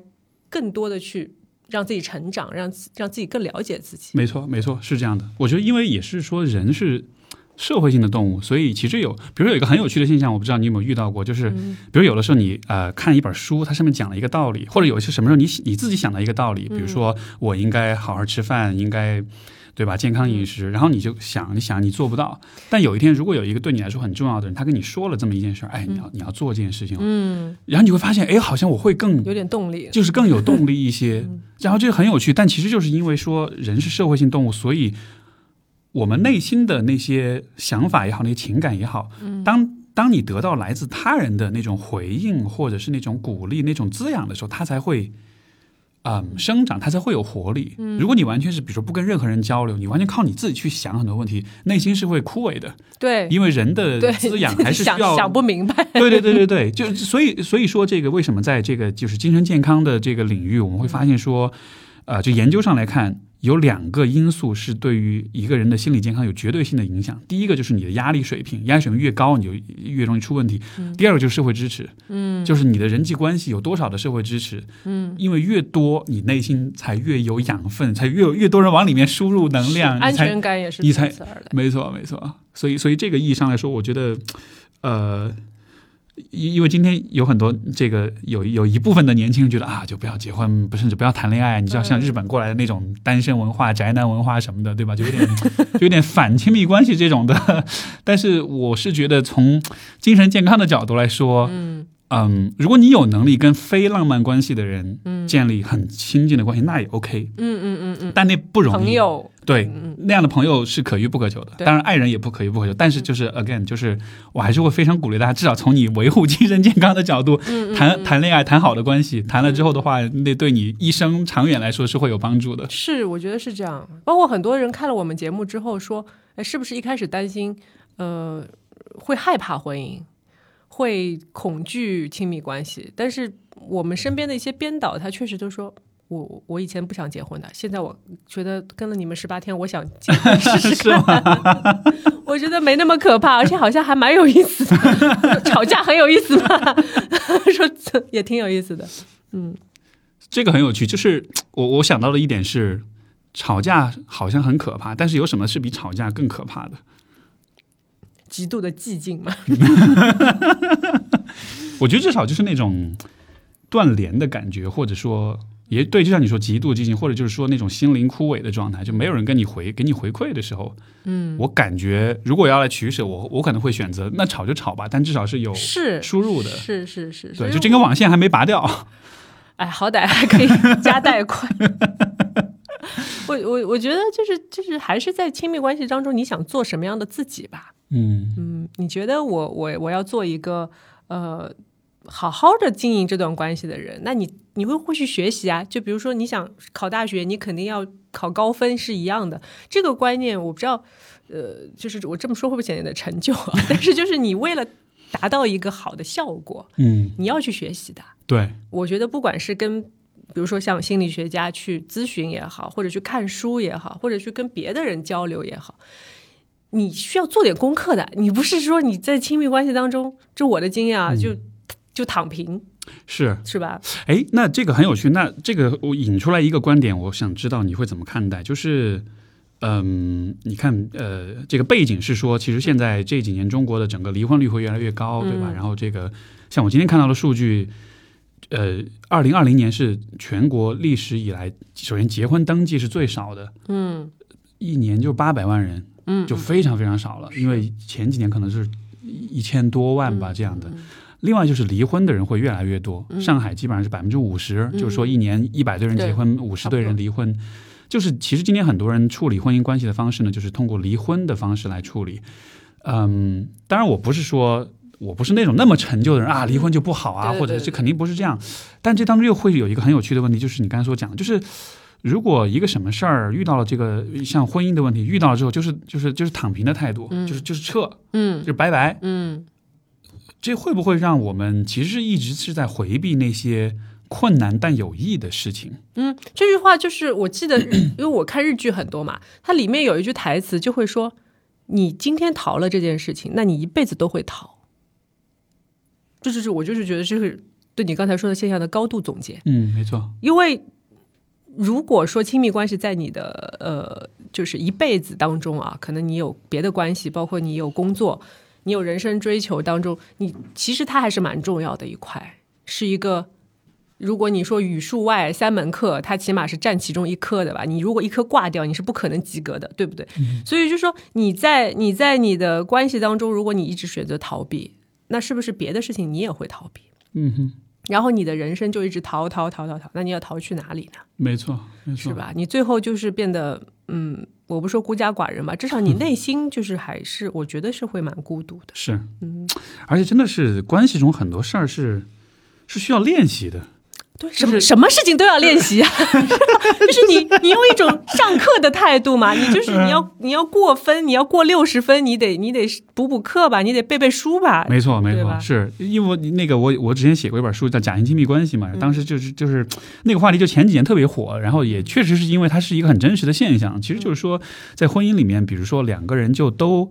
有一些很困难但很重要的对话，但我们都不去做了。嗯因为这种对话确实很难。比如，第一，你要说出你的真实想法，你得面对你自己，直面你自己的愿望，嗯但这是很难的。对，因为有的时候你知道自己想要什么，你就会看到很绝望，你得不到。所以有的时候我们就不要想我们自己，就是就不去想我的那个目标是什么，这样子就让自己少好受一点，不那么绝望。嗯第二就是说要暴露自己的脆弱面，对吧？嗯第三就是说你表达这些很复杂的感受、想法，这个过程对你的语言表达能力啊，对你的情绪调节能力都是很大的挑战。嗯那很多夫妻，很多假性亲密的夫妻出现的问题就是，他们整个就就就就就回避所有的这些场景。嗯就用一种心照不宣的一种嗯大家这个呃嗯就不沟通的方式，就看上去形式上是夫妻，嗯，但是情感上是是很只说一。些生活琐事。没错，就是完全是浮于表面的，只是说一些很很很表面的这种东西。但是问题就是这样的关系，就显然是会有一天一定是会 over 的，因为你嗯一直没有去给自己机会去练习，嗯就是那种在我情绪很不好，在这个关系矛盾很大，嗯在我们俩已经做了好几次沟通，但依然不行的情况之下，我还要试着去把我的一些想法用一个能够被别人理解的方式表达出来。嗯就这就是一个需要很多很多次练习，你才能做得越来越好的事儿。是，所以我我我觉得说，就是在节目当中我也说了，我觉得能把婚姻问题处理好的人，他本身是一个很优秀的人，对他得真？的是练他善于思考，然后就是刻意练习。刻意真真的是刻意练习，对，真的是真的是。是是这样的人，他是一个，或者说他心思里面是存着说我要变得更优秀的这样的一个人，没错，是这样。就是呃，但是我也不是说就是你工作，比如说非常成功，你就一定能够处理得好你的亲密关系，因为工作成功可能有别的因素。但是我觉得你能够在关系当中去去静下心来去捋这个事儿的人，他本身是一个逻辑还可以的人，没错，所以他干别的事儿应该也不会太差。是而且呢，就是其实最亲密关系当中，因为这个人跟你太亲近了，就是你跟一个人越亲近，就像你的父母一样，他知道你所有的弱点。就有的时候，这个人说你一句，比别人说你十句，你还要难受。嗯就是你可能要冒着这种危险去去去去去跟他沟通的话，如果你能够面对这样的风险的话，嗯，我相信对方也是感受得到的。对，所以对方也可以慢慢的去放下他的东西，然后你们的交流就会在一个比较舒适的环境当中去进行了。嗯那这样的效率就会变得很高。是，哎，你说这个呃，会让我想到一点，就是说，呃，我们可能不太从这个角度去思考亲密关系，但是我是觉得，呃，比如尤其站在男生角度啊，就是我我我觉得可能很多男性在亲密关系里其实会有这样一种心理，就是，嗯、他其实也会去看对方是否是一个。靠得住的，或者是一个能够承载得住一些东西的人，男生也会也会这样，因为我觉得人是相互的，因为就是刚才你所讲的，就是每个人在关系都是脆弱的，男生不是要美的就可以了吗？我觉得美可以管一时，管不了一辈子。但是，但是我我的点就是在于，嗯、我就拿我自己经历来说好，就比如说我的以以往的这种交往经验，呃，比如我也遇到那种就是可能比较，呃，也许是要我去哄着他呀，或者说是，呃，以其他的方式来维系关系。但是当到了比如说比较脆弱的时候，当到了冲突矛盾的时候。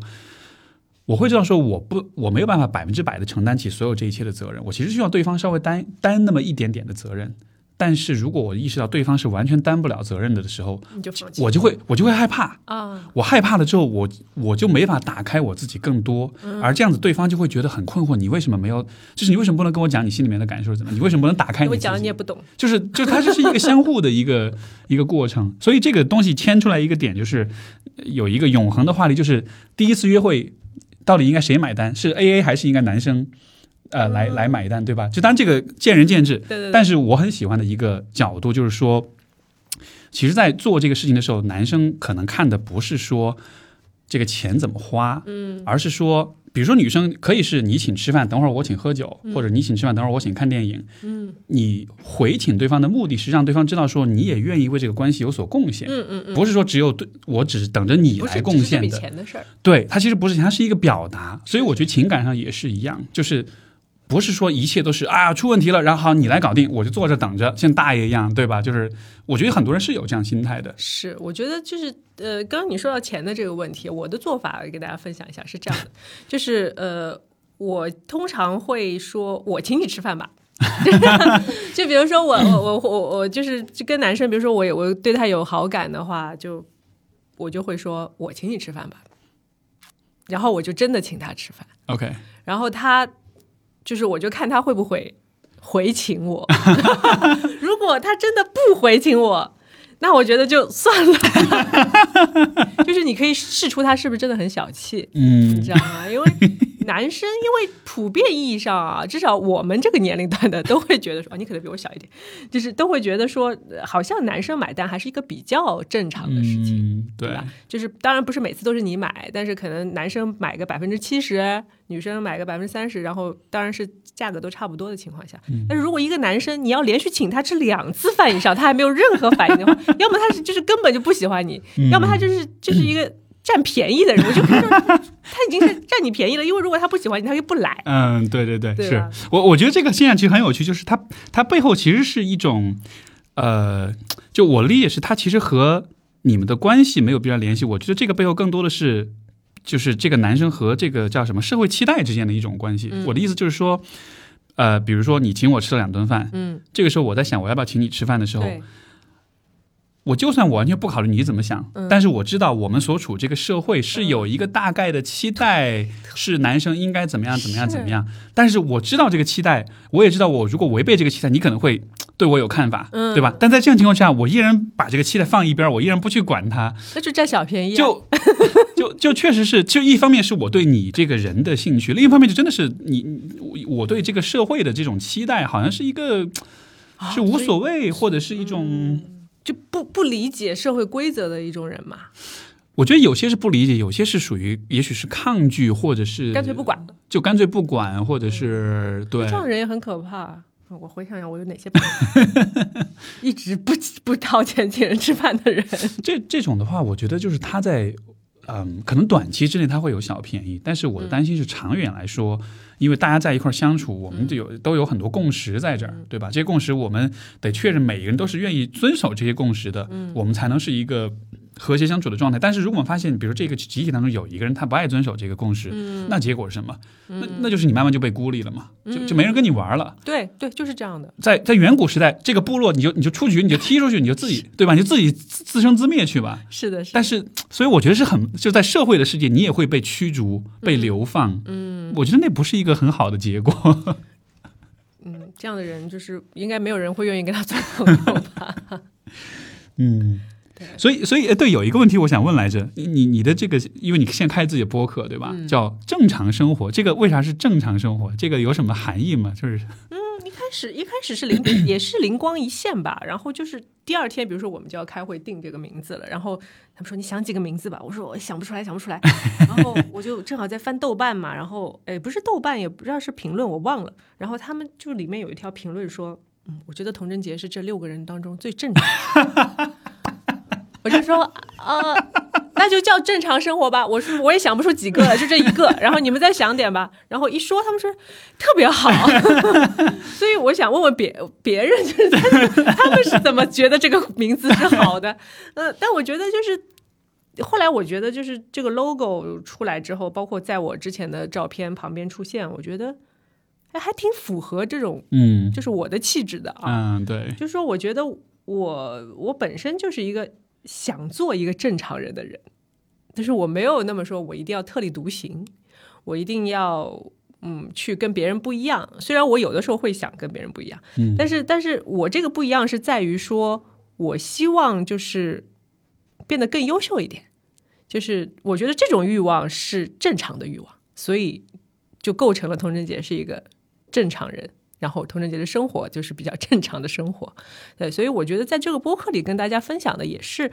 也是我的一些非常个人的东西吧。嗯，我没有说是像广义上的去去去去跟别人去去说一些就是大大的东西，嗯或者说你一定要听我的，就是这种感觉。不是，就是童贞杰他就是这样的人，他他看的剧，他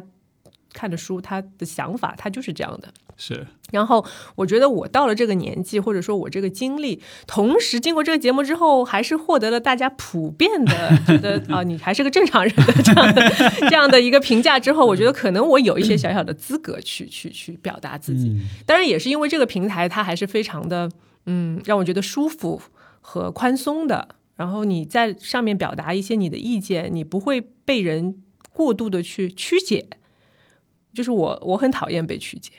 然后被误会，甚至被冤枉，这是我很讨厌的一种一种一种对待。所以就说，呃，这个平台的舒适度也是也是我觉得 OK 的。然后所有的粉丝他们都是非常善意，同时愿意去去聆听，而不是说去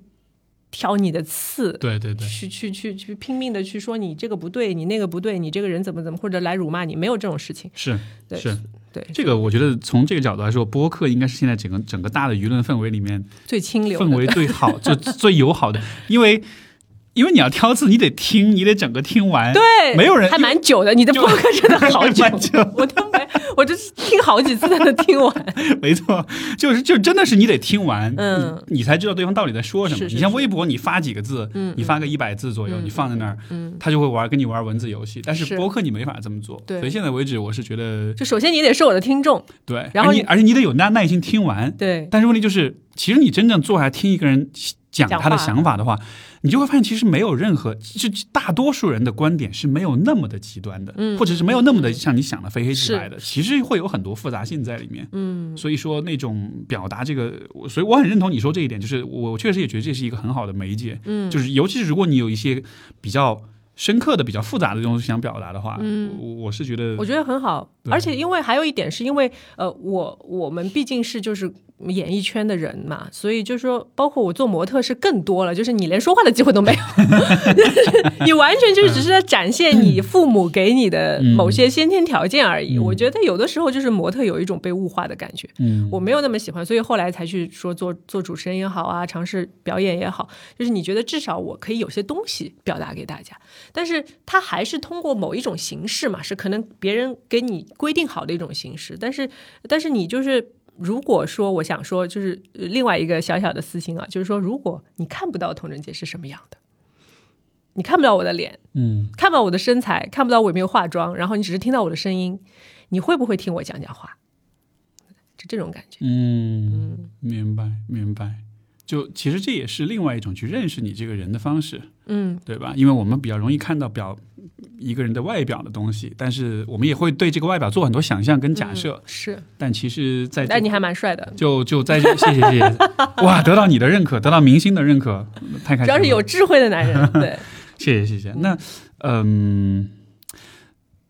所以对于你来说，其实表达是蛮重要的。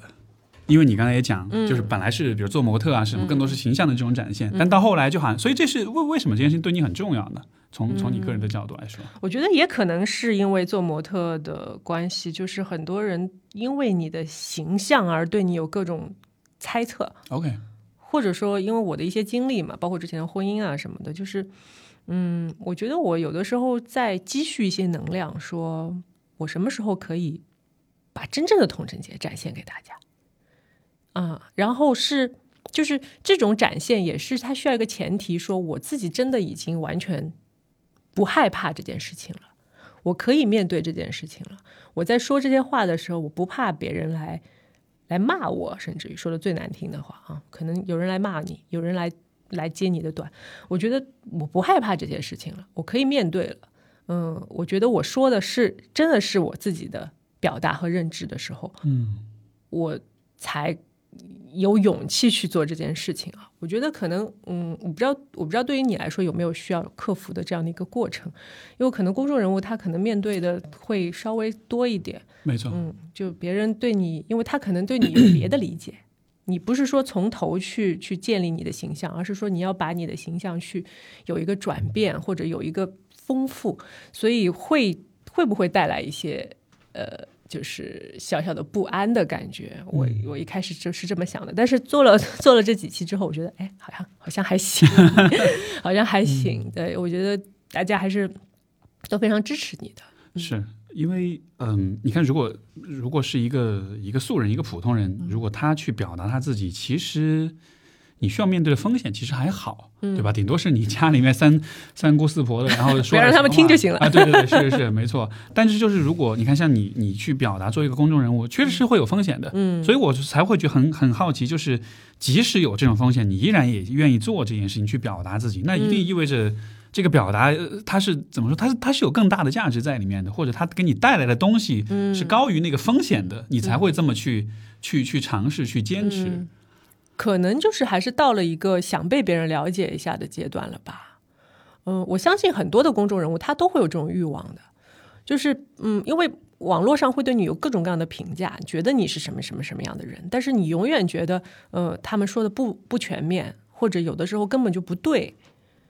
嗯，人都有这样的欲望吧？我不知道心理学上有没有这样的讲法啊？就是就是你你会你会想要去展示真实的自己，你想要别人来来了解你。嗯嗯，就是你生活在这个社会上，嗯，你可以不知道我，但是我不希望你觉得我是另外一个样子。嗯，应该是这种感觉，我觉得更接近接近我的本意吧。明白。就这还说是会希望自己是被被懂或者被看见，嗯，或者说我有一个官方的，就是童贞杰说出来的童贞杰的想法 啊，你们就不要瞎猜了，就这种感觉。是，哎，这个确实是啊，这个这个，我觉得从像我们普通人的角度来说，可能不太会有这样的担忧。但是当你一旦成为一个公众形象、公众人物之后，你的别人对你的认识，别人对你的印象，有的时候其实不完全在你掌控里面的。不完全在掌控里面，就是你们可以有别的想法，但是我有一个官方的说法。如果你们你们要无视或者要曲解，那是你们的问题。但是我觉得我做到我想做的事情。没错，没错。你你刚才说这个，就我我其实非常能够理解，因为就还是我们前面讲，就是人是社会性动物，所以说我们是需要别人给我们注入能量的，嗯，对吧？但是如果你让别人注入能量的部分，其实不是你，是另外一个模样的话，嗯嗯嗯，你真实的那个部分就得不到那个能量了。对，就比如说我的我的车是加九十七号油，你给我加个九十，那肯定不行的。是是是，所以所以我我我这么说，我倒是能够把这个这个逻辑能够理顺，就是说，越越是公众人物，其实是越有可能被别人误解的。是，但是越被别人误解的话，也许内心就是那个真实自我部分，其实是会越。容易枯萎，或者是越容易就是得不到，嗯，而且你会迷茫，对吧？有的时候会迷茫的，你懂吗？这种感觉就是啊，我不懂，我不是名人，我就是我给我哦，原来我给人的感觉是这样的，嗯，原来是这样，就是你你不喜欢，你有的时候会很明确的，就是不喜欢这种看法，嗯，我觉得很多的艺人他们也存在这种痛苦，所以包括大明星。他们可能有我们想象不到的这种东西，因为可能对他们的呃臆测会比对我的要更多一点。是，嗯，然后他们就是永远要展现最美的那一面去给大家。我觉得，呃，就又说到《再见爱人》这个节目，我觉得这个节目给了我很多的勇气，去去今今天我们坐在这里去聊那么多的东西，因为我觉得这个节目它它就像一个镜子屋，你知道吗？就是。包括地板都是镜子，如果你穿个裙子，你就会走光的这种感觉，就是你没有什么可以躲、可以藏的。是，所以当你经过这样的一个历练之后，你会觉得，嗯，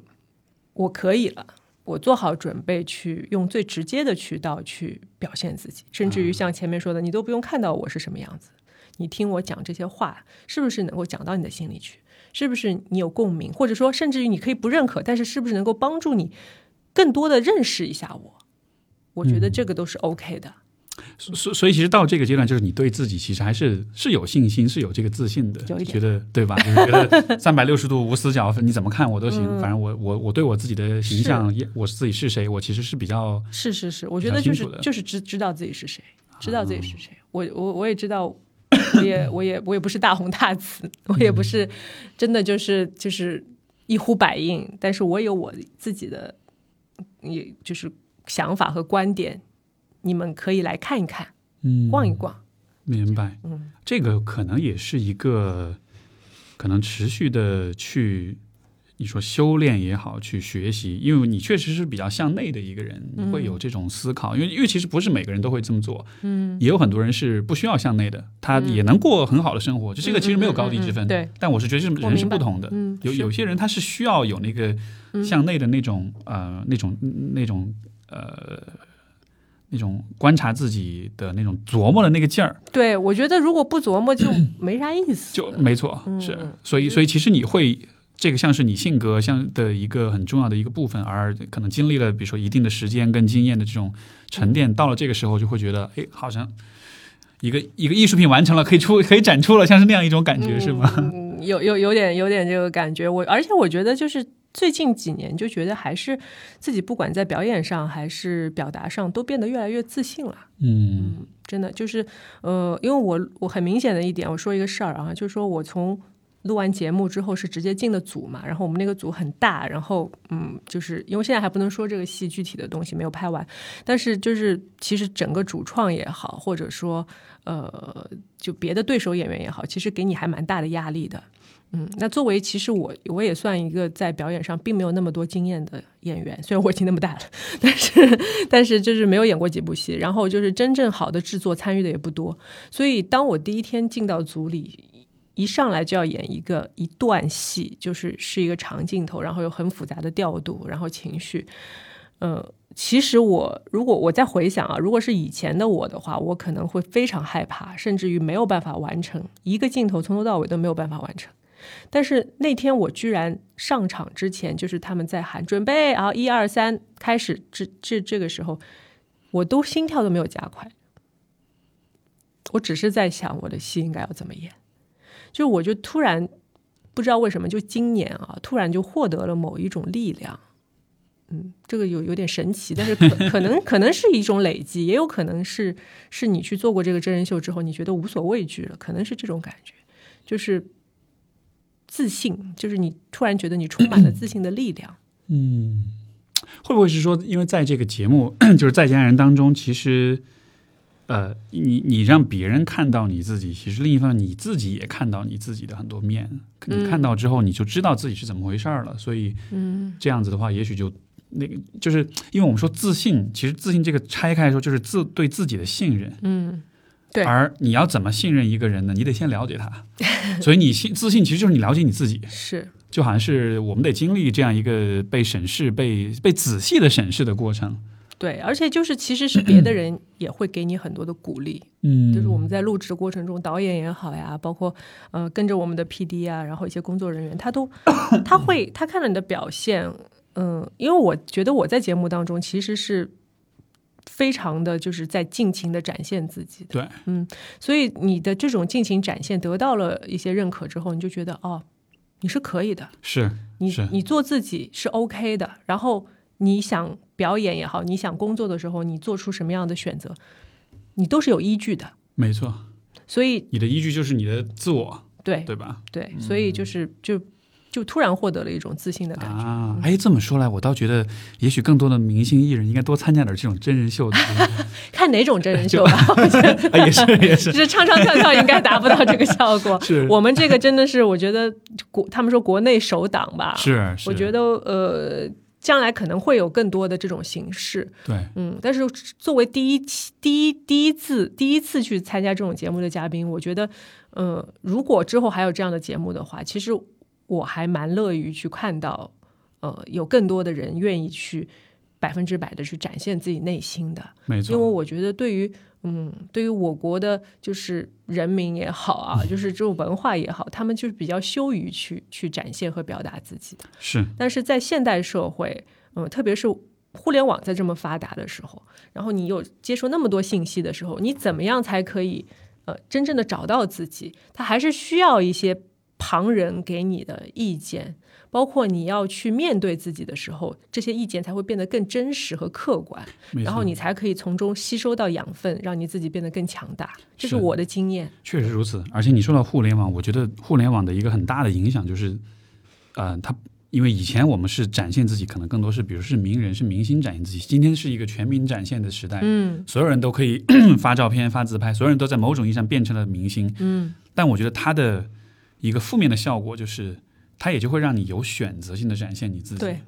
而这样的结果就是，你得到的回馈都是某一个特定的面，嗯对吧？比如说一个女生，她发照片必须得 P 图，她不 P 图她不敢发。嗯她发了之后，所有人都说哇你好美，但是这个虽然是一种带来很愉悦的一种反馈，但是同时你可能就会想，如果我不 P 图的话，大家会怎么说？对对吧？就是所以就是人是有很多面的，但是今天的这种社交媒体，它是鼓励我们只展现某一个符合大家期待跟审美某一个特定的面。嗯但是那样子的结果，我觉得就会有点像是，比如像很，就是你刚刚提到，比如说有些明星，他的那个形象展现，他都控制不了，或者说他他的真我，他其实都没有展现过，他也不知道别人是什么反应。对，然后可能因为别人说你这样好看，然后他就真的就觉得我就只能这么见人了，我就不能用别的方法去见人。是，所以你就没有办法信任你自己的其他的那些部分，嗯因为你都甚至都不了解他，你甚至都不了解别人会怎么看待他。嗯，这样子的话，所以所以你看，这个心理学研究就会说，社交媒体使用和焦虑和抑郁嗯都是、嗯都是直接相关的。嗯，对，你说到这个，我突然想到，我这两天听了一个课，他是有讲到说，呃，是不是会被呃，因为它是一个科技类的课，他是说，呃，因为现在已经有一些机器手臂、机器臂，它是可以做到做一些简单的菜了，嗯所以说说以后，比如说我们的美美食家，呃，别不是美食家，就是厨师，会不会被人工智能或者啊机器来替代？然后他说到一个概念，我觉得很有意思，就是说，他说总有一天，就是吃过呃那些，比如说吃过满汉全席的人，现在可能已经没有了，所以你未来的人，你可能不知道有这个东西的存在。也就是说，当吃过人做的菜的人死光了之后，可能就所有人都觉得机器做的才是美味。啊，那所以就是套用到这个概念的话，也就是说，你像你刚才说的，像互联网上的所谓展现这种形象，当所有人都是经过包装的出现了之后，那从有一天开始，我们甚至于不需要在街上去跟任何真实的人相处了。然后你所认识的他，他就永远是这个模式出现在你面前，然后也没有人知道有真实的人，这个人会存在。哎，我明白，我明白。哎，我觉得这个，我我觉得你非常非常有悟性，这是一个非常非常好的联系，因为其实就是换句话说，其实就像是你的面具就成了你自己了，嗯，然后你你的自我就是你面具之后那个部分，好像就没有存在的必要了那样的，对吧？对，甚至没有人知道是有这个东西的。而且它也没有它也没有价值了，对，因为也也也被看不到，也也没办法被看到，也没办法被利用，也不能创造任何价值。是可是这里面有一个问题就是什么呢？就是技术的发展很快，嗯但是人的发展巨慢无比。哦，是这样的。因为因为因为你想人的进化，嗯就是我们今天的心智，我们今天的大脑，我们今天的很多生理跟生理的机制，其实和其实和比如说几百万年前的原始人区别不是特别大的。哦，所以说，嗯，比如说我举个例子，就是本能不太会变得很对，就是很多很根本的东西。我举个例子，比如说就是就是龋齿这个现象，牙齿坏了这个现象。嗯，我以前我小时候我真的想过，哎，古代人怎么刷牙，对吧？对，但是其实古代人不需要刷牙，嗯，为什么呢？因为古代人吃的东西没有很少是有，就是有高高纯高纯度的糖分的。对对对，蔗糖是很很很久以后才出现的，没错。而一个很有趣的现象就是，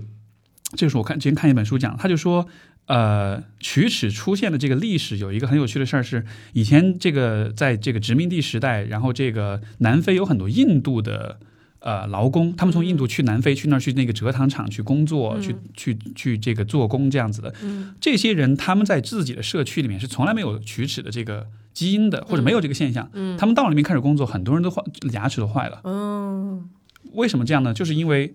这个糖的制造生产，这是技术发展的结果，嗯但是人的身体还没有适应它，嗯，所以我们的牙齿遇到糖就会坏。但是到现在还没有适应啊，对呀、因为因为进化，因为进化是在百万年之内，是那个这么一个跨度完成，嗯我们这儿才过几十年，对吧？对。互联网才出现几十年，是。所以就是我们的身体跟心智非常的落后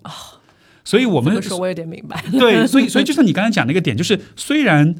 面具会存在，甚至说因为技术发展，它有可能会变成唯一重要的东西。嗯。但是人的内心的那个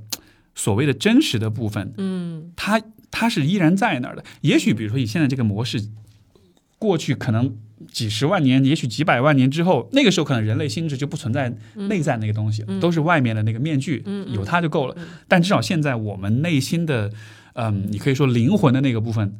它还是在那儿，是而这个部分存在，你不管它，在。对，然后他就枯萎，他就不开心，他就抑郁，他就焦虑，他就会陷入危机。就这个是我觉得躲不掉的。对，就像前两天我跟 我跟我们的导演聊那个关于元宇宙的东西，他说，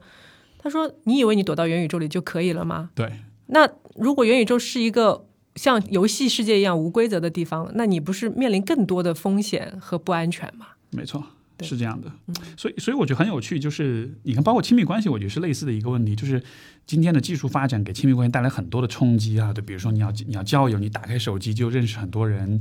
对吧？比如说这个你想出轨了，你有一千一千种方式，各种对吧？就是、就所有这一切，OK，包括现在比如说这个结婚离婚这些手续越来越容易了，然后也。呃，也越来越，嗯对吧？你不开你就去离就好了。就是我们被赋感予很多觉不在乎的样子。没错，就是我们被赋予很多选择，但是人的情感跟心智的发展，它其实还是在那儿。嗯，就像我们前面讲的，你要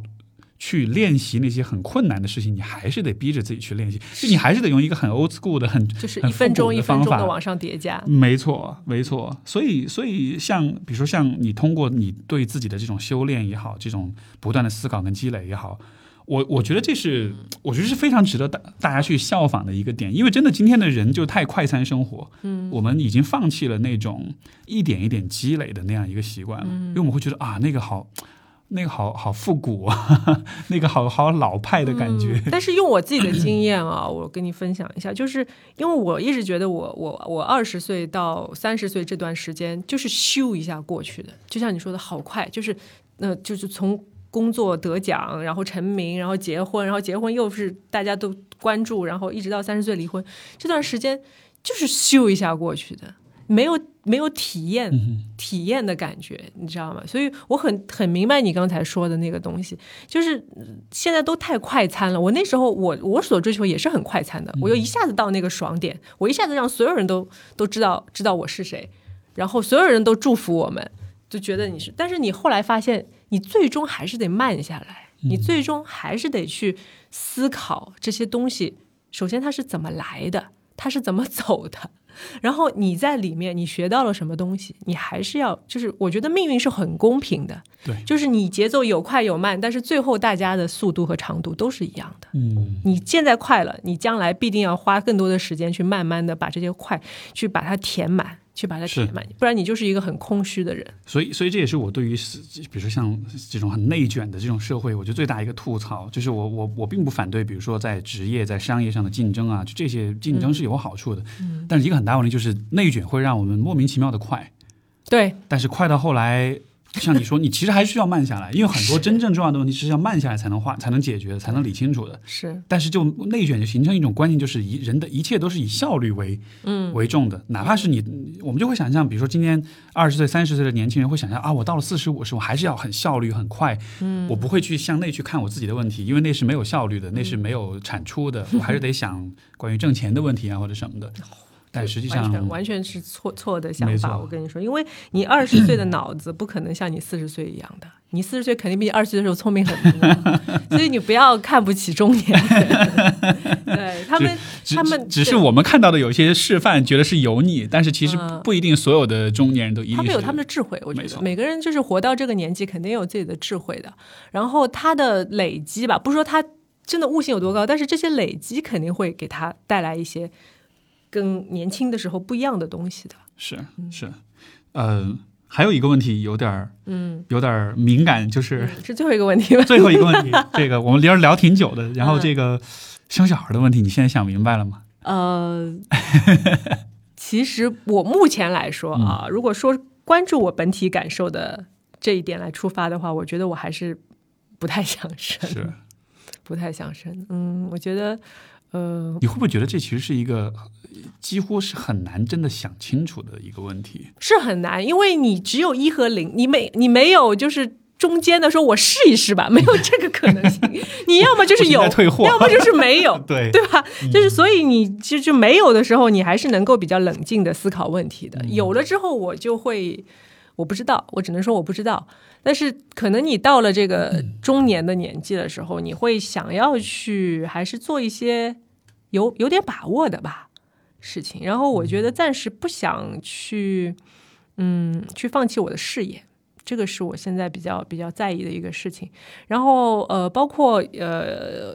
因为有一些生了孩子的朋友也会来劝你，然后今天还有一位 就美女明星来劝我说，嗯，你要跟孩子一起成长，你你的能力就会变强的，然后他们也会给你很多回馈，什么什么啊，巴拉巴拉。我说，嗯，我想说，OK，是是有这样的可能，但是 finally 这还是一个位置，嗯，对吧？因为它还有很多其他的因素会会影响，不是说你做好自己你就可以了。因为现在我觉得我能做好自己已经很不容易了。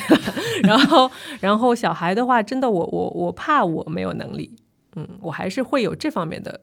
担心，因为他毕竟是另外一个人，他是另外一个生命。嗯，我觉得以我从小的经验来说，我觉得我被被就是小时候并不是那么幸福的情况下啊，我觉得。孩子他其实有可能会是经历比较不开心的童年的，嗯，所以所以这是我一个比较宿命论哈。我觉得孩子就像你刚才说的，就是一个人，他如果小时候非常崎岖坎坷，可能他未来可能会变得很成熟，但是他必定会通受过很多的，通过很多的就是痛苦的过程。然后，如果一个人又是童年是非常顺利的情况下，那他可能未来 又会要，就所以其实你觉得做人并不是那么一件很轻松的事 情，就怎么着都 都有问题。对，所以就是我觉得我的孩子吧，我肯定会对他有很多爱，很多期许，但是但是就是你站在他的角度考虑，嗯，他要去面对这样的一个人生，是包括以后的社会，嗯，我觉得并不是太轻松。对。然后，所以我想还还再想一想吧，还在想一想。然后还有一点是在于说，就是对于呃孩子是生命的延续，或者说生了小孩之后可能会让你没有那么惧怕衰老，这一点我觉得可能在我身上没有那么明显的感知，因为我觉得首先我的身体已经不可逆的说你会面临一些衰老的问题，然后呃如果加上小孩子的负担的话，确实会。是一个比较超负荷的东西，然后还有一点说，就是关于老了怎么办？但是我现在想想通的一个问题是，我现在每天都觉得我有很多的书看不完，来不及看，然后很多的电影来不及看，然后很多东西没有学，所以我觉得这种动力是。让我不太惧怕衰老的一个东西，嗯嗯，所以孩子并不是唯一的需要这个东西。我会我会问这个，也是因为这确实也是现在我我跟我太太，我们也在一直在哦，你们也还没有没有生小孩，然后也一直是在。我觉得这个是一个什么呢？就是说，如果一个人活得比较清醒，或者是想的比较多的话，这个越这个这个决定就会越发的难。是，如果你比较，比如说你年纪比较小，二十出头，对对对，我一直这么说。如果二十岁生了，也就就就就生了，难那就过了，就那你也不会想太多。但是现在越到这个时候，你就越需要像是。得 找到足够充分的理由去说服你自己。对，你刚才前面说那个，我很有感触一点，就是说孩子生下来，这个怕自己没有能力，包括我们可以说这个世界其实也有很多，嗯，对吧？令人嗯不安的地方，对，令人不安的这些地方。然后我的理解，我的一个感觉是说，比如说，如果以后未来我生了小孩的话，我没有办法保证他会有很幸福的生活，但是我会尽量保证。他是有足够多的智慧去理解这一切的，这点我很认同。所以说，我是觉得今天的父母啊，还没有生小孩的人，在你决定生小孩之前，你至少有一件事情可以做，就是你可以先问问自己，就是就是先 先去积累你自己，去发展你自己，你自己有足够多的智慧，这样子，当小孩有一天，不管是因为什么原因，他真的来了，他他不可避免的遇到。各种挑战的时候，你至少可以跟他解释他有武器，没错，因为怕就怕他有很多痛苦，但是你没办法告诉他是怎么回事，嗯，甚至你自己都不知道怎么回事。我觉得那是是是一个是一个特别糟糕的状况。因为我们也是经历过 就是父母的不知所措的教育的这样的一代，我觉得没错。哎呀，有时候你长大了，你明白了一些道理，你就会想，哎，你你为什么当初会跟我说这些话？你怎么做父母的？然后可能对父母来说，我也是第一次。这个这个，我觉得真的是，就至少在中国来说哈，比如说像就是可能，也许比如说八零哦，因为我我是八五年的，所以就是像八零后这一代，我觉得很多很多孩子，呃，很多很多人，他从小一个最大的幻觉。就是他从来没有想过，其实父母有很多时候他不知道自己在干嘛。对他，他其实是他也不一定有能力，他是瞎搞的，他没有比你厉害多少。对他只是装作很镇定，装作他自己好像很懂的样子，其实根本就其实根本就没没概念。但是就他在演父母，没错，真的是就是在演。所以就刚你所说的，我觉得我们能够意识到这一点的话，嗯，我不知道对你吧，但是我我觉得也许对于有些人来说，他可能会明白，就是说，呃。所谓的其实不存在所谓的完美的父母，不存在那种就是好像什么事儿都知道要怎么办的那种人，但是是可以存在有足够多的思想跟智慧去分析问题、去解决问题的人。嗯，这这这算是比较现实的一种期待吧？是因为今天很多人的期待是我要变得完美，才有像是有资格生小孩儿，但是不存在完美啊。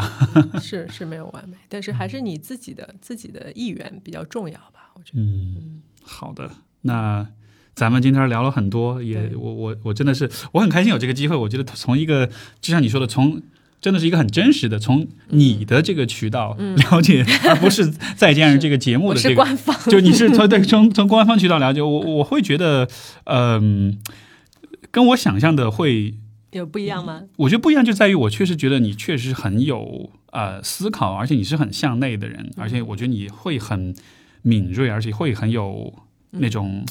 对于一些概念的一些联想啊，一些就哎，anyways，我觉得很很很棒，很有意思，对，谢谢，所以聊得很开心，聊得很开心，所以我们今天都很有收获。然后你被你被一个荧幕前的人夸你帅，然后我被一位心理学家夸我，哎，想的还不错，